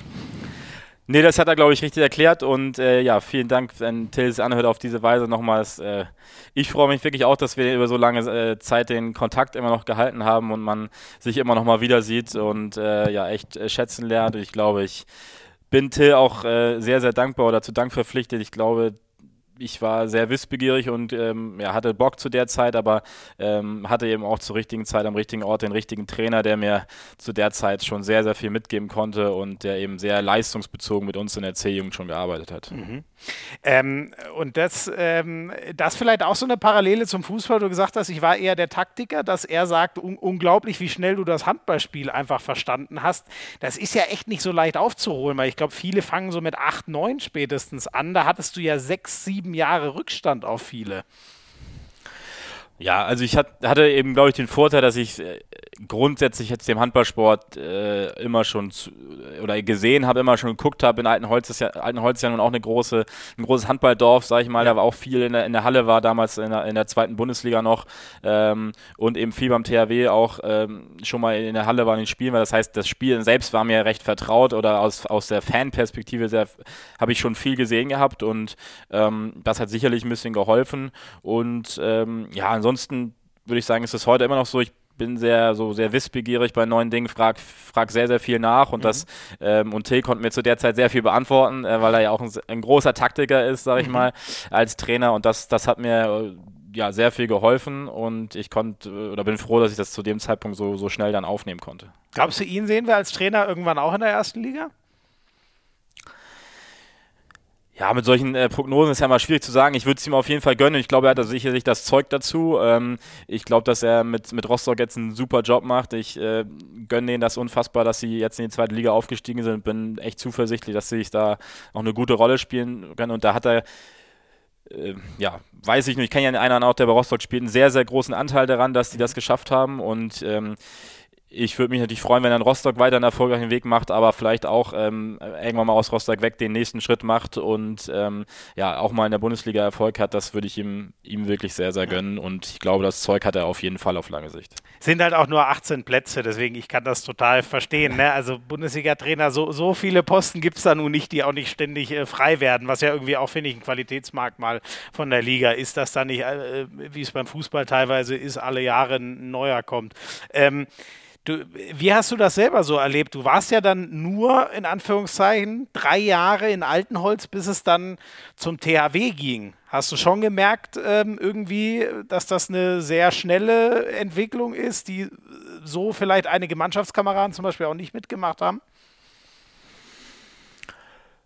Ja, also es war ja nur so, dass äh, also nach der C-Jugend hat äh, der THW dann auch sozusagen das erste Mal damals noch richtig in die Jugend sich vorgewagt. Deswegen sind unsere besten Spieler und Till ja unter anderem auch als sozusagen von Altenholz weg, weggegangen äh, zum mhm. THW hin.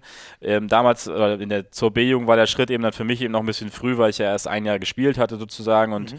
Äh, von daher war das für mich dann nicht mehr so so präsent. Aber und ich habe dann ja auch ja, eher nicht mehr so leistungsmäßig in der B-Jugend dann teilweise da gespielt, aber hatte das Glück auch da gute Trainer zu haben, frühzeitig im, im Herrenbereich ein bisschen spielen zu dürfen. Und als dann sozusagen die, die Anfrage oder der Kontakt nochmal vom THW kam, dass ich da äh, A-Jugend-Bundesliga nochmal spielen, spielen durfte, auch mit äh, alten Teamkollegen und äh, sozusagen äh, aus Altenholz, war das für mich eine riesen Ehre und war das sicherlich nochmal was ganz anderes und ein neuer Schritt. Und ja, das war zu dem Zeitpunkt auch wiederum so ein, so ein Schritt oder ein, ein Traum immer gewesen, als ich äh, eben in der B-Jugend gespielt habe und ähm, ich war froh dann, dass ich das machen durfte und habe da auch in der Zeit beim THW natürlich unfassbar viel gelernt. Mhm.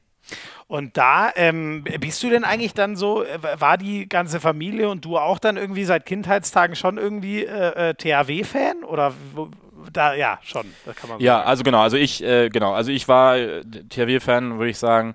Ja. Ähm, oder genau, ähm, mein Vater war es auch, also Vater ist ja auch sehr Handball begeistert und äh, ist es auch immer noch und ist immer noch häufig mal bei den Spielen da, die wohnen ja immer noch in Altenholz und mhm. ähm, von daher war dann natürlich äh, sozusagen äh, immer eine Begeisterung für den THW Kiel da. Die hat jetzt sozusagen bei Wird mir, muss sie jetzt, muss sie jetzt, bei mir muss sie natürlich jetzt langsam nachlassen ja, als, ja. als, als Gegner sozusagen und äh, da ist man natürlich auch, wenn man jetzt ein bisschen älter wird, nicht mehr so jetzt so der, der Fan-Fan, sondern man bewundert immer noch, noch mhm. und hat viel Respekt vor der, ja. vor der Mannschaft und dem Verein, aber ähm, jetzt äh, kann ich das Ganze natürlich aus einer anderen Perspektive wahrnehmen. Und ähm, gab es da auch mal so den Wink, ey, könnt für dich übrigens, wenn du dich richtig reinhängst, auch zu den Profis gehen? Oder wie war da so die, ähm, wie war die Perspektive, die Kiel dir so aufgezeigt hat als A-Jugend-Bundesligaspieler?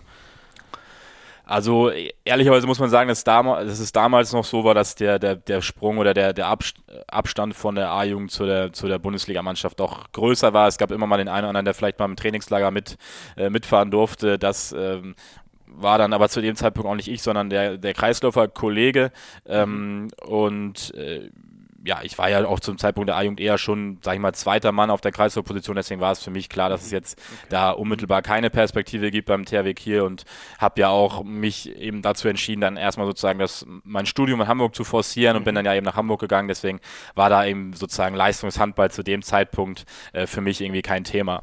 Ja das muss man ja auch sagen, ne, 2012, da klingelt es bei den meisten wahrscheinlich, das war 68-0 und Trippelsieg und so, also dass man da nicht mal so eben reinspringt, sondern das war einfach mit Abstand die beste Mannschaft der Welt zu dem äh, Zeitpunkt, ne, da, da, ist der Sprung, wäre glaube ich für jeden A-Jugendlichen äh, äh, extrem weit gewesen.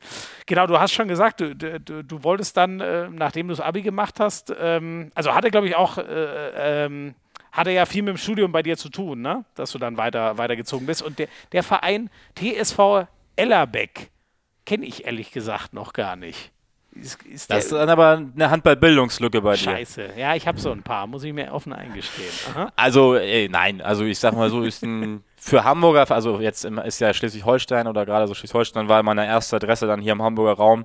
Damals eben auch Oberliga, aber haben auch mal Oh, jetzt muss ich, äh, mit habe ich mangelnde Kenntnis. Haben auf jeden Fall mal Regionalliga damals noch hieß gespielt. Okay. Ich weiß nicht, ob die auch mal ein Jahr zweite Liga sozusagen in der Zweigleisig noch gespielt haben. Das weiß ich nicht ganz genau, aber viele Leute, äh, die da mal gespielt haben, haben auch mal also höher gespielt und ist, glaube ich, eine für, für, Jugendspieler und für Handballspieler hier in der Region Hamburg immer noch eine super Adresse. Mhm. Ich muss jetzt direkt mal gucken. Das muss ich jetzt mal nebenher Ah, die Damen auf jeden Fall, zweite Bundesliga Nord. Und Tatsache, du hast recht, zweite Bundesliga Nord 1997, 98, auch die Herren, siehst du? Was habe ich denn da wieder gemacht gerade? Da habe ich ja sogar selber, da habe ich glaube ich gerade angefangen zu spielen. Selber, so 97, 98. Naja, ist ja auch egal. Und für dich dort war dann schon eigentlich so die Ausrichtung, ich will vor allem studieren und, und Handball soll Spaß machen nebenher? Oder wie, wie war da gerade so die Aufteilung? Ja, genau. Also für mich war es äh, so, dass es die, das Studium eine absolute Priorität hatte, dass ich deswegen nach Hamburg gegangen bin und eben ähm, aber auf jeden Fall nebenbei noch spielen wollte und dann eben die Oberliga eigentlich das so das perfekte Level war, um im Herrenbereich erstmal anzukommen. Das muss man ja auch mal sagen, als A-Jugendspieler im Herrenbereich ist das nochmal was ganz anderes. Erstes ja. Herrenjahr ist immer was Besonderes. Ähm, und da war ich äh, froh, dass ich in Ellerberg spielen durfte und von, von ja, gut aufgenommen wurde in der Mannschaft, viele neue Leute kennengelernt habe, dann in Hamburg gleich zu Beginn und eben da auch von vielen einiges lernen konnte und äh, das war eine Zeit, die ich im Nachhinein auf jeden Fall nicht missen möchte und ich habe mich da sehr, sehr wohl gefühlt in dem Verein. Mhm. Ähm, wie, wie kommt man denn auf die Idee, ausgerechnet Jura zu studieren? So viel zu viel lesen und anstrengend und so. Ja, also wenn man nichts Anstrengendes machen möchte, dann wird es ja schwierig, irgendwas zu machen, sage ich mal. Aber äh, für mich. Ich habe das geschafft.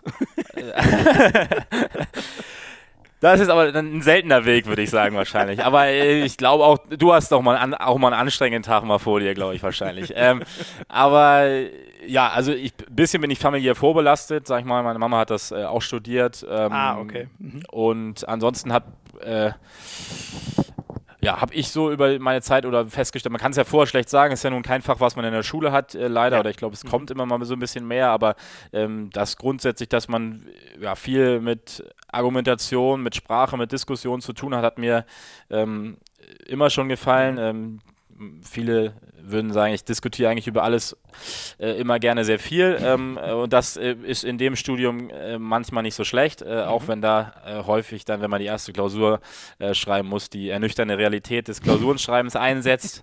Aber ich habe es über die ganze Zeit eigentlich ähm, ja, sehr genossen und bin im Nachhinein wirklich nicht, oder bin immer noch sehr, sehr glücklich, dass ich mich da für das Studium entschieden habe und ähm, auch zumindest das erste Staatsexamen ganz erfolgreich über die Bühne gebracht habe. Ja, ja. Ich muss sagen, ich weiß gar nicht, ob ich das schon mal äh, hier in dem Podcast auch erzählt aber mein, mein Vater ist ja Jurist, deswegen ähm, hatte ich sogar auch mal kurz ähm, überlegt und genau aus den Gründen finde ich sehr witzig, weil ich habe auch immer, ich bin auch ein extrem diskussionsfreudiger Mensch, deswegen habe ich sogar ähnliche Gedanken mal gehabt ähm, wie du. Ähm, du bist dann auch mal nach äh, Australien gegangen zum Studium und hast auch dort Handball gespielt. Wie muss ich mir denn Handball in Australien vorstellen? Ist das äh, so ein richtiges Handballentwicklungsland sozusagen oder können die schon ein bisschen was? Zumindest als du damals da war, ist ja nur auch sieben Jahre her.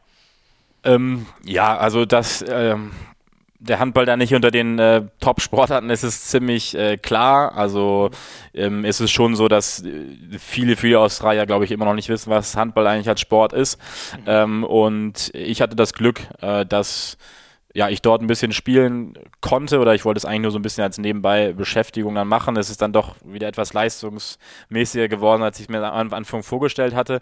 Ähm, aber es ist eben so, dass da, ja, ich sag mal, eine ja, doch sehr, sehr viele ja auch Europäer nach Australien auswandern oder da für ein Studium oder für ein, zwei Jahre arbeiten mal sind. Und so hat sich dann da in, in Sydney zumindest oder an allen größeren Städten jetzt mittlerweile so eine, so eine Community von, von auch Handballverrückten ah, gebildet, okay. die da, mhm.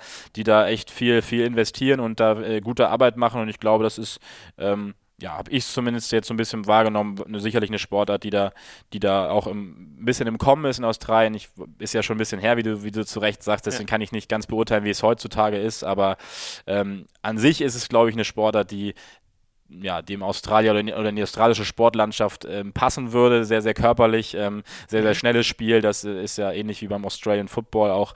Ähm, könnte nur sein, dass es vielleicht den einen oder anderen zu viele Regeln gibt, ein oder Australier, aber ich glaube, wenn sie sich mit den Regeln ein bisschen angefreundet haben, dann glaube ich, würden viele Australier, wenn sie das von klein auf kennenlernen, ähm, sehr, sehr gerne Handball spielen und würde auch für Begeisterung sorgen. Hast du das auch mal gespielt? Aussie Rules Football? Also Australian Rules Football? Das muss ja, ja äh, das also ja richtig völlig. gespielt, ja, richtig gespielt was nicht. Ich habe es äh, häufiger mal angeguckt, äh, als wir dann, als ich dann vor Ort war, die sechs Monate. Und ähm, ja, das ist, sag ich mal so, nochmal noch mal ein anderer Schnack von der Intensität, glaube ich. Ähm, aber ja, auch ein unfassbarer Sport, äh, sehr, sehr athletisch, äh, also unfassbare Athleten da, die, die den Sport betreiben und ähm, äh, von daher habe ich das sehr, sehr gerne geguckt und sehr, sehr, sehr gerne zugeschaut. Ja, ich, hab, ich bin da zweimal mit in Kontakt gekommen. Äh, es gibt in München in der Tat, ähm, ich glaube im Westpark, äh, wenn ich mich nicht irre, ist das hier, ist ja auch eigentlich egal. Da gibt es eine Runde, die trifft sich äh, regelmäßig, um das zu spielen und über die bin ich dann so drauf gestoßen und habe mir das auch ab und an mal auf YouTube angeschaut und ich muss wirklich wirklich sagen, also die haben ja wirklich alle einen Dachschaden. So beeindruckend ich diesen Sport finde, aber das ist ja wirklich, boah, also das ist schon, das, da muss man schon ein bisschen drüber sein, um das zu spielen, oder nicht? Also ich habe es ja auch selber nicht gespielt, aber das von außen auf jeden Fall schon. Also äh, deswegen, ich glaube, viele sagen ja auch immer beim Handball ist auch sehr brutal, aber das ist äh, echt schon nochmal schon noch mal ein anderes Level und äh, wenn man, glaube ich, nicht sich ein bisschen damit beschäftigt, dann fällt es einem sehr schwer, da äh, die Regeln zu erkennen, im ja. Körperkontakt zumindest. genau, genau. So eine Mischung aus man könnte sagen, Rugby, Handball, Fußball, Football, so die vier zusammen, so ungefähr. Aber müsst ihr euch angucken. Es ist echt, ähm, es ist irre, aber, aber spannend mal zu sehen. Ähm, als du dann, ähm, oder bist du äh, nach, nach ähm, Sydney eigentlich, war das so ein, wolltest du einfach mal ganz weit weg was anderes sehen oder wie hat sich gerade Australien äh, ergeben? Ähm, also innerhalb des Studiums war sozusagen vorgesehen, dass man einmal ein Auslandssemester war, das mhm. machte, deswegen ähm, das war schon mal äh, klar. Und dann war ein bisschen die Frage, was, wo ich hingehe. Und für mich stand eigentlich immer sozusagen nur entweder USA oder Australien sozusagen als zu, zur Debatte oder hatte mich besonders interessiert. Und ähm, ich hatte das, das, das Glück, dass ich mit meinen, mit meinen Eltern äh, mit 16 oder so schon mal in Australien Urlaub machen durfte für, ja. für ein paar Wochen. Und ähm, da hat mir es so gut gefallen, auch Sydney als Stadt so gut gefallen, dass ich immer gesagt habe, wenn, wenn sich irgendwann die Gelegenheit nochmal bietet, dass das halbwegs unkompliziert, sage ich mal, nochmal noch mal zu schaffen, da nochmal ein bisschen länger zu, zu leben und sich das Land nochmal ein bisschen ausführlicher anzuschauen, dann, dann will ich die Gelegenheit auf jeden Fall nutzen. Und so war das dann äh, perfekt beim Auslandssemester. Und ähm, ja, ich bin mir sicher, dass ich irgendwann nochmal wieder hinfahren werde. Ich habe die Zeit sehr genossen und kann jedem, der noch nicht da war, nur empfehlen, das, den, den, weiten Weg mal auf sich zu nehmen. Ja, ich hätte auch unfassbar Bock, aber wie du sagst, weiter geht's halt aus europäischer Sicht nicht mehr. Ne? Das ist wirklich. Ist nichts, was man mal für eine Woche oder zwei Wochen machen sollte. Wenn, dann braucht man leider mal ein bisschen länger Zeit, damit es sich auch lohnt. Ja. So ist es, so ist es, genau. Und du hast aber ähm, in, mit, mit der Uni, wo du dort Handball gespielt hast, äh, den Super Globe gespielt. In Katar. Genau, also der Super Globe ist ja, also für alle, die es nicht wissen, so eine inoffizielle Vereinsweltmeisterschaft äh, oder so, würde man es sagen. Und ähm, da alle Kontinente vertreten sein müssen, ist, äh, ist ja auch der Kontinent oder Ozeanien sozusagen vertreten, wo ja. Australien zugehört. Und es gibt ja dann in Ozeanien, ich sag mal, die Handballmannschaften sind überschaubar, die es dort gibt auf dem Kontinent. Mhm. Ähm, und so hat sich, haben wir es dann eben geschafft, mit der, mit der Unimannschaft uns äh, zu qualifizieren. Äh, wobei man ja auch da sagen muss, es sind eben viele sozusagen Europäer, die dann bei uns im, im Team mitgespielt haben. Ich glaube, äh, zwei, drei, vier Australier hatten wir, glaube ich, dabei. Ansonsten waren es ähm, ja, ein paar Auch Franzosen, wie du, so, also genau, Auslandssemester ja. oder Work and Travel da gemacht ja. haben und so.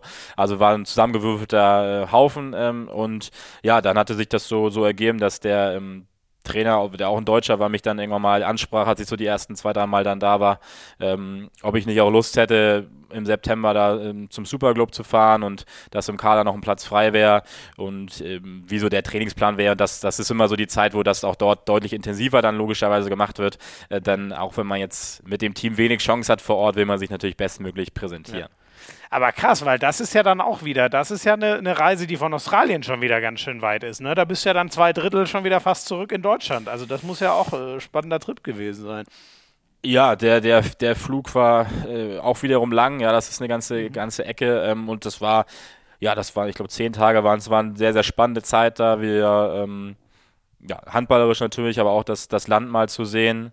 Ähm, und von daher, ähm, also ja, in, in Katar, eine, war es eine sorry, coole Reise. Ich, glaub, ich, weiß gar nicht, ob ich das schon gesagt habe. In Katar äh, ist Genau, in Katar, in Katar war das. Ähm, genau, das war, mal, war auf jeden Fall mal ja, ähm, ein spannendes Erlebnis, sagen wir es mal, mal so, und war ja damals immer so ein bisschen der Test für die WM, die ja mittlerweile jetzt stattgefunden hat in ja. Katar und äh, da haben sie einige Hallen neu gebaut und es war dann ganz äh, beeindruckend zu sehen, ähm, was ähm, ja, da so entstanden ist, ohne jetzt auf die ganze andere Dimension dieser Bau, Bauverrücktheit ja. da einzugehen. Das, ähm, das ist ja auch eine Realität, aber da brauchen wir jetzt nicht drüber sprechen. Die würde den Rahmen sprengen, hast du völlig recht. Aber du kannst mir vielleicht nochmal eine Handballbildungslücke schließen, weil ich das ehrlich gesagt gar nicht weiß, wie das. Ich glaube, äh, die Füchse haben das ja häufiger äh, aus deutscher oder europäischer Sicht gespielt, aber auch die Kieler. Wie wird denn das eigentlich entschieden? Oder auch wie wurde entschieden, dass ihr zum Beispiel konkret darf äh, ähm, äh, Ozeanien vertreten? Treten durfte? Weißt du das? Äh, ich, also ganz genau weiß ich es nicht. Ich glaube, grundsätzlich ist es immer so, dass halt eigentlich von jedem Kontinent einer teilnehmen soll. Das heißt, der, also und in Europa ist, glaube ich, die Besonderheit, dass halt immer zwei Mannschaften qualifiziert sind. Also ich glaube, es ist halt immer der Champions League-Sieger und der ERF-Pokalsieger, Sieger, glaube ich, qualifiziert.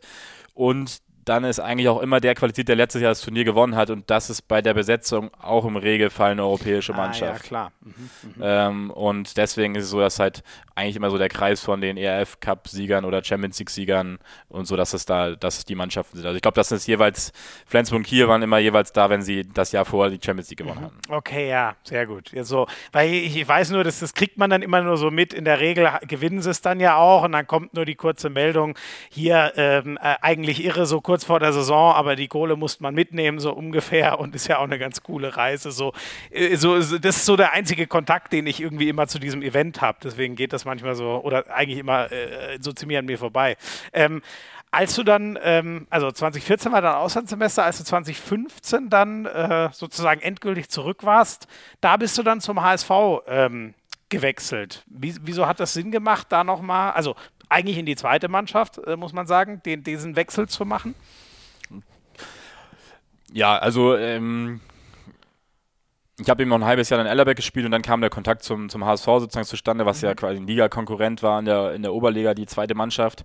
Ähm, und die zweite Mannschaft hatte damals ja ähm, oder schon lange das Ziel, sozusagen als Profi-Unterbau in die, in die dritte Liga aufzusteigen. Und mhm. ähm, das war ein Ziel, was ich immer dachte oder mal gesagt hatte, wenn ich mal, also als ich hierher gewachsen bin, gesagt habe, ja, jetzt wo sozusagen, bevor es in die heiße Phase des, oder ganz heiße Phase des Studiums geht ähm, oder bevor ich das Studium irgendwann vielleicht mal abschließe, würde ich ganz gerne schon noch einmal dritte Liga spielen und mal schauen, ob ich das äh, sozusagen noch mitspielen kann. Und da war die Perspektive beim, beim HSV eben zu dem Zeitpunkt ganz gut, das mit dem Kader, den wir da zusammen hatten, dann 2015, 2016 zu schaffen, den Aufstieg. Ähm, und ja, so kam der Wechsel zustande und dann ist uns der äh, Aufstieg ja auch gelungen, ähm, aber im Laufe Laufe des Jahres, haben wir am Anfang schon gesprochen, hat sich dann ja durch die Insolvenz äh, der Profis äh, sehr, sehr viel im Umfeld geändert, äh, geändert und äh, so dass der Start in der dritten Liga dann äh, ganz, ganz anderer war, als, ja. als ich ihn mir vorgestellt hatte ein Jahr zuvor. Ja, aber das ist ja eigentlich der Wahnsinn an, an, an so deiner Karriere, ne? wenn man sich das nochmal kurz vor Augen ruft, du fängst erst mit 14 an, ähm, du spielst dann in Altenholz, spielst dann so mit 18 zwei Jahre ähm, äh, äh, A-Jugend-Bundesliga in Kiel, gehst dann in die Oberliga, steigst auf in die dritte, Gab es da, du hast gesagt, so wie du es eben gesagt hast, du wolltest mal sehen, ob es für dritte Liga reicht, sozusagen, sage ich jetzt mal ganz platt. Jetzt bist du Bundesligaspieler und bist ja amtierende MVP der zweiten Liga. War das damals ansatzweise für dich vorstellbar, als du 2015 nach Hamburg gegangen bist? Nein, also äh, ganz klares Nein. Ähm, war es nicht äh, und war, glaube ich, auch schwer vorhersehbar. Ich glaube, äh, ja, es waren viele auch glückliche Zufälle dabei und ähm, ich, mir ist es einfach gelungen, sag ich mal, die, die Chancen, die ich dann hier mit dem Neustart in dem Verein hatte, kontinu kontinuierlich zu nutzen. Ähm, durfte sehr viel spielen, habe sehr viel Vertrauen von den jeweiligen Trainern und natürlich in letzter Zeit vor allem von, von Toto und von dem Verein bekommen und habe es dann ähm, ja, immer geschafft, mich so kontinuierlich weiterzuentwickeln und äh, ja, also es war eigentlich immer so, wie du schon gesagt hast, in der dritten Liga wollte ich mal probieren, in der zweiten Liga war dann auch die Frage, ähm, ja, reicht das noch? Ähm, dann hat das wiederum äh, nach kurzer Anpassungszeit ganz gut, gut geklappt und, und jetzt, äh, jetzt äh, stellt sich die nächste Herausforderung, jetzt, äh, jetzt äh, kann man mal, stelle ich mir wieder die Frage, ob es für die, für die erste Liga dann reicht und da schauen wir mal. Aber ich glaube, ich habe ähm, ja, es dann geschafft, auch wenn ich jetzt nicht mehr ganz so jung bin, mich immer noch mal einen Schritt weiter zu entwickeln und hoffe, dass ich das auch jetzt nächstes Jahr oder die nächsten Jahre ähm, weiterhin schaffen werde. Ja.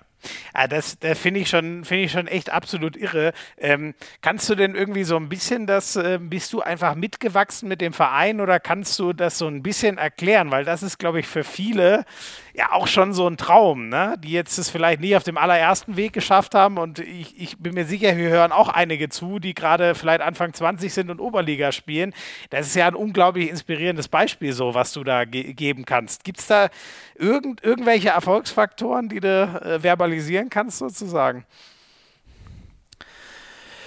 Ja, also ich habe ja schon angesprochen, man darf nicht außer Acht lassen, es braucht ein bisschen Glück und es braucht die nötigen Voraussetzungen an dem, an dem Ort oder an dem Verein, wo man nun gerade spielt. Ähm, mhm.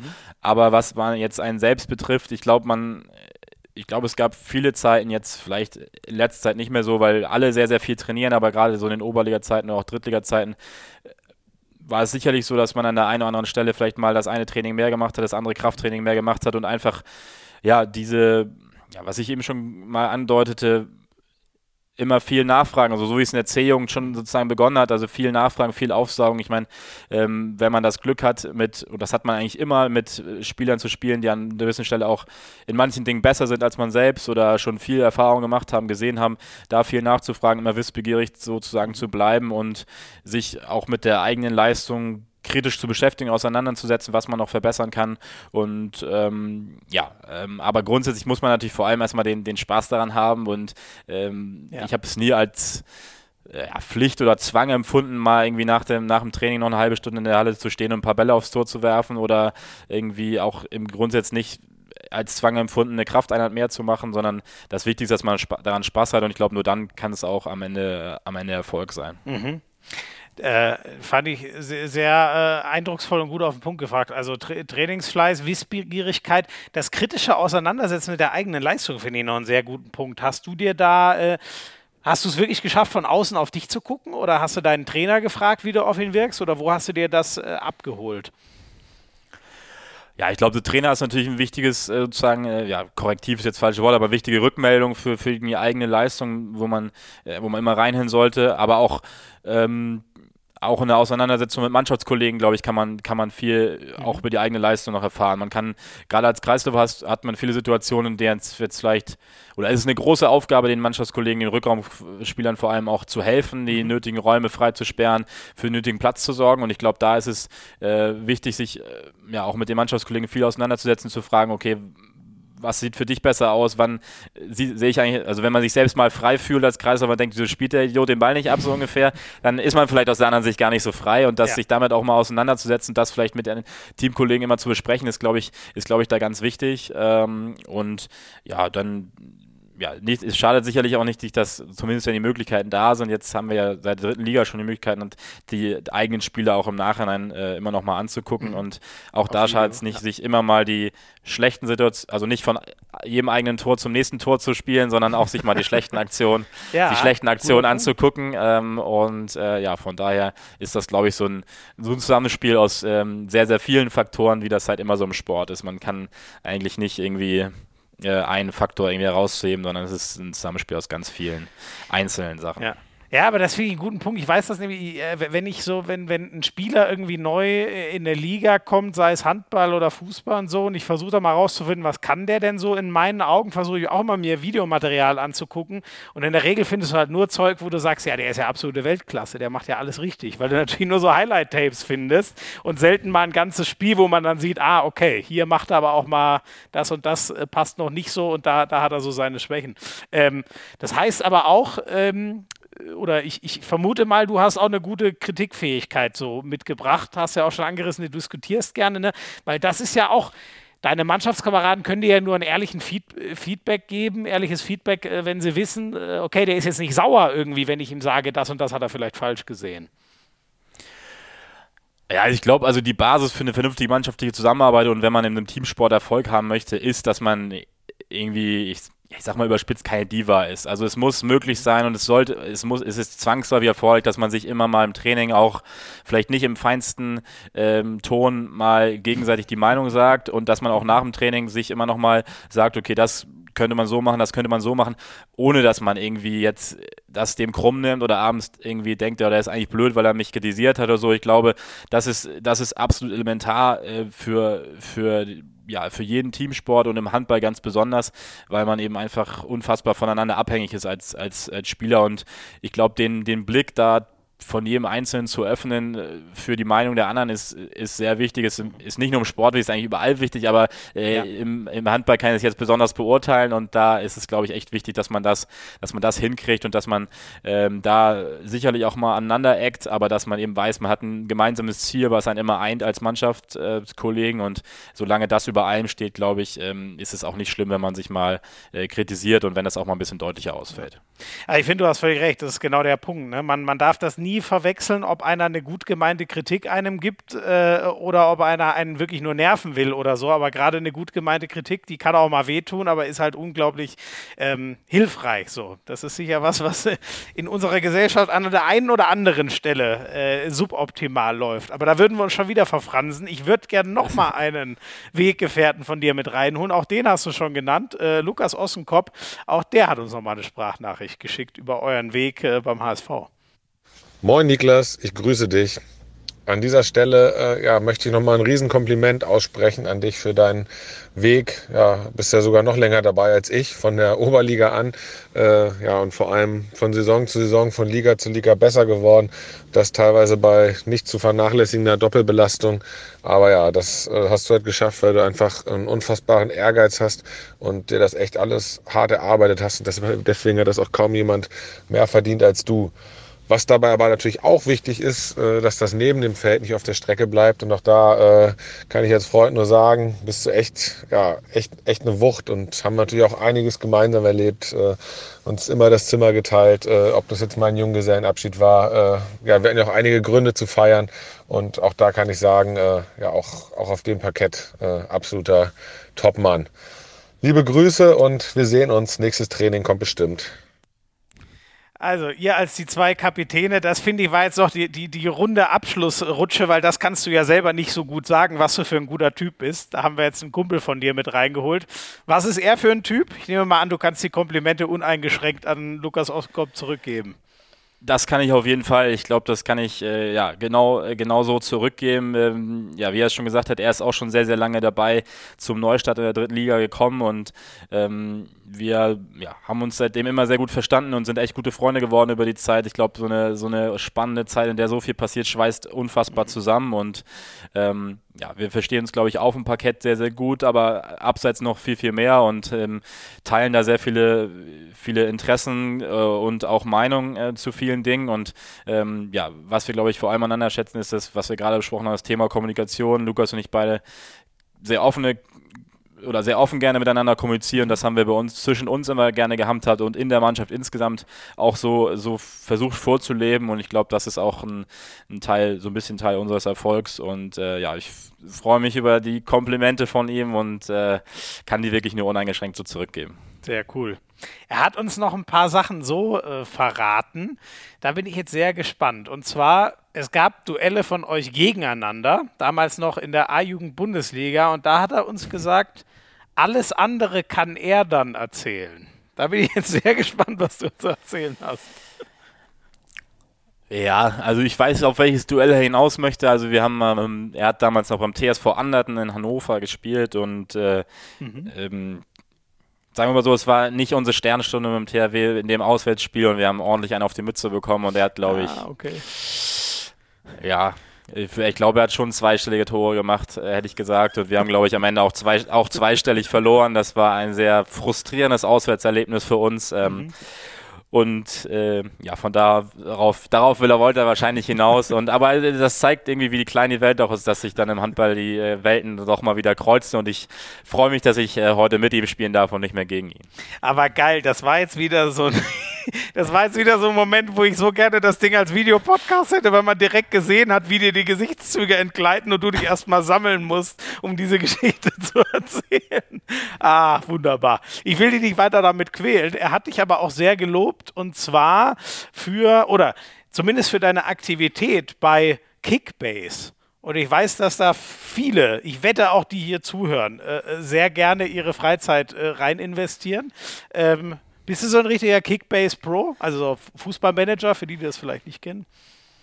Ja, also jetzt wollte er mich wahrscheinlich wieder hier ein bisschen schwierig darstellen. Äh, sagen wir mal so, wir, ich spiele gerne mit, aber es ist noch nicht so richtig von Erfolg gekrönt, meine, letzte, so. meine, meine Management-Fähigkeit in den letzten Tagen oder letzten Jahren besser gesagt. Äh, und dieses Jahr naja, mit einem äh, guten Mittelfeldplatz wäre ich dieses Jahr auch wieder zufrieden. Ich bin ja bei dem Spiel bisher auch, ich würde sagen, von, von, viel, von viel Pech verfolgt. Also da ist es äh, häufig die, ich treffe da häufig auf die richtigen Entscheidungen, aber dann ist wie im Sport, dann hat man auch mal Pech und der eine oder andere verletzt sich oder wie dieses Jahr wieder habe ich irgendeine Blindnuss von Bielefeld, die sich eine rote Karte abholt am ersten Spieltag oder sowas. Und das ist dann auch Pech. Ja. Geil. Das kann man rausschneiden und auswendig lernen für jeder, der verloren hat, uns nicht sich nicht eingestehen möchte. Das war, das war perfekt. Das kann man für alles verwenden. Ah, ein super Meme. Und ähm, ihr habt eine Stammkneipe äh, in Hamburg, nehme ich jetzt einfach mal an, ähm, in der dein Trikot hängt. Und das, das hat der Wirt da hochgezogen, um dir eine besondere Ehre zu machen? Oder wie, wie lief das? Ähm, also das, ähm, das ist das Contra in Hamburg äh, und äh, die Wirtin äh, Birgit, die ah, äh, verfolgt verfolgt äh, den Weg des HSV schon ganz lange, also ist auch schon ein großer, großer Fan der, der ehemaligen Profis und ähm, äh, ein Profi, der dort früher, glaube ich, ein- und ausgegangen ist, ist Matti Flor, dessen Trikot hängt da auch immer noch. Mhm. Ähm, und so ein bisschen über den äh, Kontakt mit äh, Stefan Schröder sind wir nun auch dann häufig mal, ah. häufig, häufig mal dort gelandet und ich habe äh, ja zumindest bis vor kurzem und die letzten fünf Jahre so 300, 400 Meter entfernt gewohnt und dann hat uns, äh, hat sich der Weg dann doch häufiger mal hin da verschlagen und ähm, ja, Birgit ist auf jeden Fall immer oder das Kontra immer eine gute Anlaufstelle und wir haben da schon sehr schöne und nette Abende verbracht und ähm, ja, cool. es ist immer wieder schön da zu sein auf jeden Fall. Ja, ja. Wenn, wenn der Sport es natürlich mal zulässt, dann muss man natürlich mal dazu sagen. Ja, das wird jetzt wahrscheinlich nicht unbedingt einfacher mit dem, was ihr da in der ersten Liga äh, vor der Brust habt. Ähm, mich würde abschließend noch interessieren, ähm, ich meine, jetzt haben wir deinen Weg, glaube ich, echt, der echt außergewöhnlich und ein, ein, ein ja, Beispielweg, äh, ein inspirierender Weg ist. Was, was hast du noch vor? Was nimmst du dir so vor? Ist das erstmal einfach der Klassenerhalt mit dem HSV oder sagt man sich, ich möchte mich als Erstligaspieler beweisen oder hast du dir schon mal Gedanken gemacht, was jetzt noch so kommen soll mit 28? Ja, also über allem steht natürlich das Ziel Klassenerhalt. Äh, für uns als Mannschaft, für uns als Verein, als Team, ähm, dem sind, glaube ich, erstmal äh, alle individuellen Ziele unterzuordnen. Aber ich glaube, wir können das Ziel auch nur erreichen, wenn, wenn jeder Einzelne eben da seinen Beitrag ähm, gibt und wenn jeder Einzelne eine gute Saison spielt. Und dementsprechend hoffe ich natürlich, dass ich mich äh, nächstes Jahr als, als Bundesligaspieler zeigen kann, etablieren, da würde ich jetzt nach einem Jahr noch nicht von sprechen sozusagen, aber dass ich da eine gute Rolle spielen kann, dass ich auch ähm, meine ja, Fähigkeiten und Qualitäten auch äh, auf dem Bundesliga-Parkett zeigen kann und da nicht, nicht äh, irgendwie untergehe und hoffe ich da auch meine, meine Tore und meine guten Aktionen in der Abwehr äh, fürs Team beitragen kann. Was würdest du sagen? Ich habe bei Schwalbe so ein bisschen rein, ra rausgehört, äh, äh, gute Beinarbeit in der Abwehr. Würdest du das auch so charakterisieren? Oder, oder ich weiß es nicht so leicht, über seine eigenen das, Stärken zu sprechen. Das, wird Toto, das würde Toto wahrscheinlich anders sehen. ähm, aber äh, naja, also ich sage mal so, eine gute Beinarbeit ist, glaube ich, nächstes Jahr absolut erforderlich. Also ich bin jetzt ja für, äh, für einen Kreislauf oder auch für jetzt, wenn ich nächstes Jahr auch weiterhin Innenblock decken sollte, nicht besonders groß mit, mit 1,90 ähm, mhm. und von daher ist dann, glaube ich, eine, äh, ja, vielleicht eine etwas offensivere Abwehrarbeit oder mit viel Beinarbeit elementar wichtig und äh, da hoffe ich, dass ich ähm, das nächstes Jahr zeigen kann ähm, und das äh, soweit ganz gut hinkriegen werde. Und vorne hast du einfach ein gutes Gespür für einen Raum oder wie, wie, wie hast du so viele Tore in der zweiten Liga hinbekommen? Ja, also ich glaube, erstmal wichtig ist, dass man, wie ich das haben wir schon angesprochen, ein gutes Zusammenspiel mit seinen Mitleuten hat, dass man, dass man auch als Team sozusagen wirklich sich auf das Kreisläuferspiel ausrichtet. Ja. Da gibt es ja auch ganz unterschiedliche Philosophien. Ähm, und ähm, ansonsten glaube ich, dass ich ja schon ein ganz gutes Gefühl, Gespür oder Gefühl dafür habe, wo ähm, man zu stehen hat und wo der ähm, korrespondierende Rückraumspieler dann auch gerne den Ball noch hinspielen kann und hinspielen möchte. Ähm, und das, äh, ja, habe hab ich, glaube ich, bisher über die äh, Jahre ganz gut hingekriegt oder auch immer weiter, weiter verbessert. Ähm, und wenn man dann noch ganz gut ähm, fangen kann, ist das natürlich als Kreisläufer auch nicht schlecht. Ähm, und ähm, ja, ich glaube, das äh, ist so in der Offensive ähm, schon so, dass meine Stärke, dass ich eben ganz gut positioniert bin und eben meistens auch dann das Tor treffe oder ja. äh, abschlussstark. Äh, das mit dem Gutfangen nehme ich als Spitze gegen mich, nachdem äh, mir Pommes den Namen Fangnix äh, verpasst hat, als wir mal bei einem Turnier zusammengespielt haben. Äh, wahrscheinlich wusstest du das nicht, aber für mich war das jetzt eine Spitze gegen mich, das mit dem Gutfangen. ähm, Gab es eigentlich mal Interesse? Das noch ganz abschließend ähm, von, von anderen. Ich meine, wenn man so spielt in der, in der zweiten Liga, da würde der ein oder andere Erstligist sagen, oh, den könnten wir eigentlich auch brauchen, wenn es der HSV vielleicht am Ende nicht schafft, aufzusteigen. Ja, also ist immer schwierig über sowas jetzt, sage ich mal, zu reden, aber ich kann es ja auch, meistens läuft das ja auch heutzutage über, so, über den Berater und das ist bei mir ja auch so. Ähm, da so, gab es sicherlich mal äh, loses Interesse, aber ich habe eben eigentlich für mich, ähm, ja, natürlich, wenn jetzt irgendwas ganz, ganz Großes um die Ecke kommen will, kann man das nie ausschließen, aber für mich habe ich eigentlich ähm, jetzt vor der letzten Vertragsverlängerung ähm, kam, war für mich Hamburg der absolute erste Ansprechpartner, wie es immer so schön heißt. Mhm. Und ähm, ich glaube, es ist jetzt äh, oder die Chance eben mit diesem Verein äh, nach dem Weg, den ich mitgegangen bin, äh, aufzusteigen in die erste Liga, ist was, dem ich nicht, nicht berauben wollte. Und ich äh, habe mir eigentlich immer, als ich drüber, lange drüber nachgedacht habe, gesagt, dass ich mir, ja, äh, oder mich unfassbar darüber ärgern würde, wenn, ich, wenn wir es am Ende doch tatsächlich irgendwie schaffen würden und ich dann nicht dabei bin, wenn der Verein ersten Liga spielt. Und mhm. ähm, ich fühle mich unfassbar wohl in Hamburg. Für mich passen die Rahmenbedingungen hier. Es ist ähm, ja für mich eigentlich echt zur, zur Heimat geworden. Und ähm, ja, ich fühle mich im Verein wohl, ich fühle mich in der Stadt wohl und deswegen glaube ich, ähm, spricht da erstmal nichts gegen, dass ich hier spiele, aber über Interesse von anderen Vereinen oder ähnliches freut man sich natürlich grundsätzlich immer.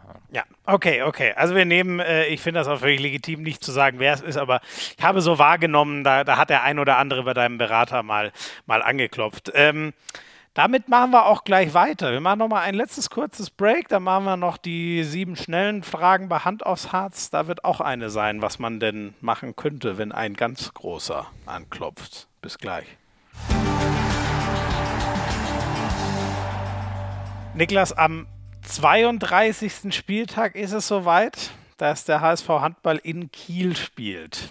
Gibt es da Interessenskonflikte dann in der Familie, die es immer mit Kiel hielt und es jetzt vielleicht mit Hamburg halten muss? Ich glaube, also Konflikt wird es geben, aber ich glaube, äh, zu wissen, dass er zugunsten vom, vom HSV ausfällt, das wird, glaube ich, der, der einzige ähm, oder die einzigen beiden Spieltagen sein, an denen dann ähm, vielleicht die Verbundenheit zum Sohn, zum Verbundenheit zum Verein überwiegt. Alles klar, das hast du gut formuliert. Ähm, Jetzt haben wir schon geklärt, was deine zwei Vereine im, im Norden sind. Der eine war es mal, der andere ist es jetzt. Was machst du denn eigentlich, wenn Dirk Schmeschke anruft und sagt, ich würde dich gerne nach Flensburg holen?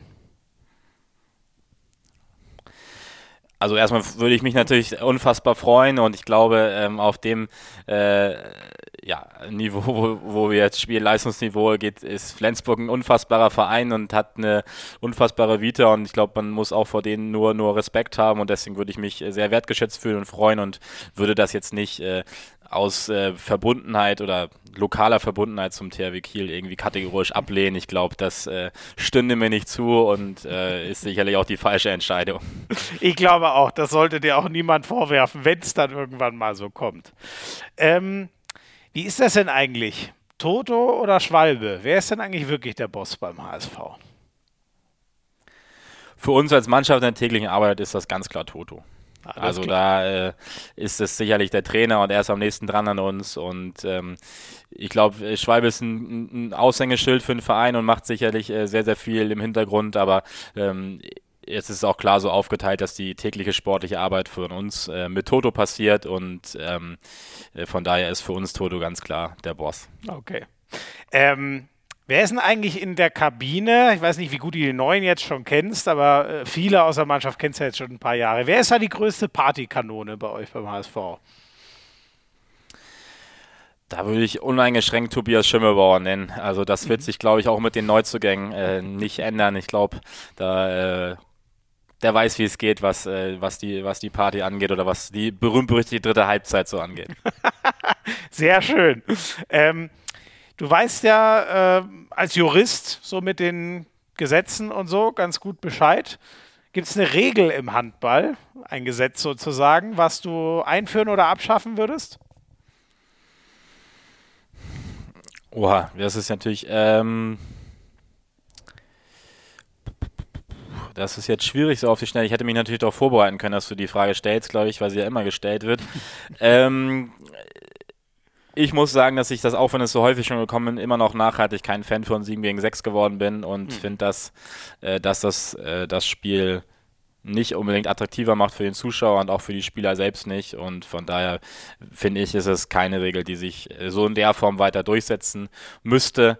Alles andere wären, glaube ich, nur, sind, glaube ich, keine Regelfragen, sondern eher Regelauslegungsfragen, mhm. äh, an dem man, bei dem man, glaube ich, finde ich, äh, für die Attraktivität des Sports ähm, das eine oder andere ändern könnte, aber das ist ja eher die Sache der Schiedsrichter als von uns Spielern. Ja. Wie stehst du denn zur Shot Clock, um das Spiel schneller äh, zu machen?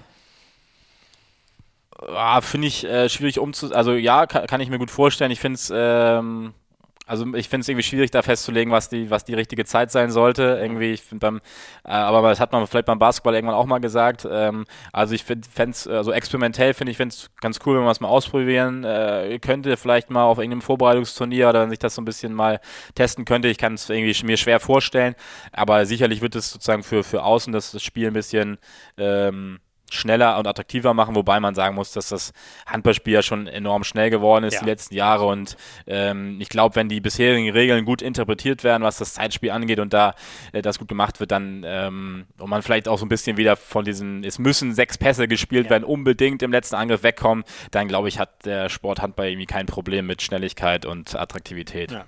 Finde ich auch, aber ich finde, da möchte ich auch mit keinem Schiedsrichter tauschen, weil diese Zeitspielregel hat im Zweifel halt so unfassbaren Einfluss auf unser Spiel. Das ist schon, ist schon echt krass. Ähm, willst du lieber mal irgendeinen Vereinstitel holen oder ein Spiel für die Nationalmannschaft machen?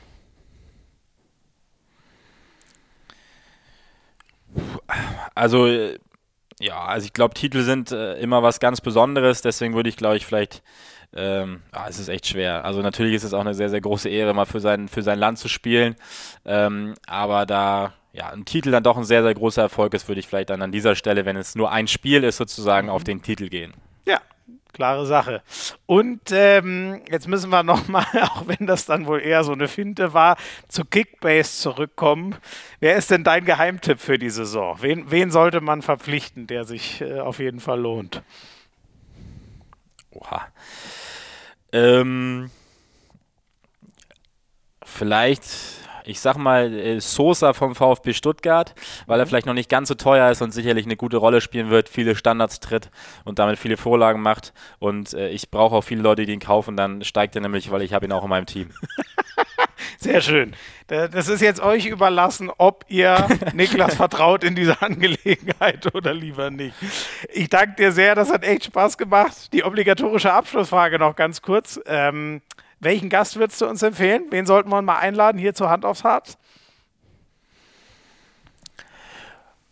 Ähm, ja, kann ich, ich kann ja nur, ich sag mal, ich nehme mal jemanden aus dem eigenen, äh, aus dem eigenen Stall sozusagen. Da würde ich sagen, ich glaube, wenn äh, den Live TC bei uns, Mhm. äh, der wird eine sportlich coole Rolle spielen, den könnte man sicherlich mal einladen, mit dem hat man auch Spaß immer und ähm, ja, dann unseren König der dritten Halbzeit mit dem Tobias Schimmelbauer, wenn er nicht schon mal irgendwann zu Gast war, ich glaube, mit dem kann man auch viel Spaß haben in so einem Gespräch. Also das wären so jetzt meine beiden Tipps auf den ersten Blick aus unserem Stall. Super.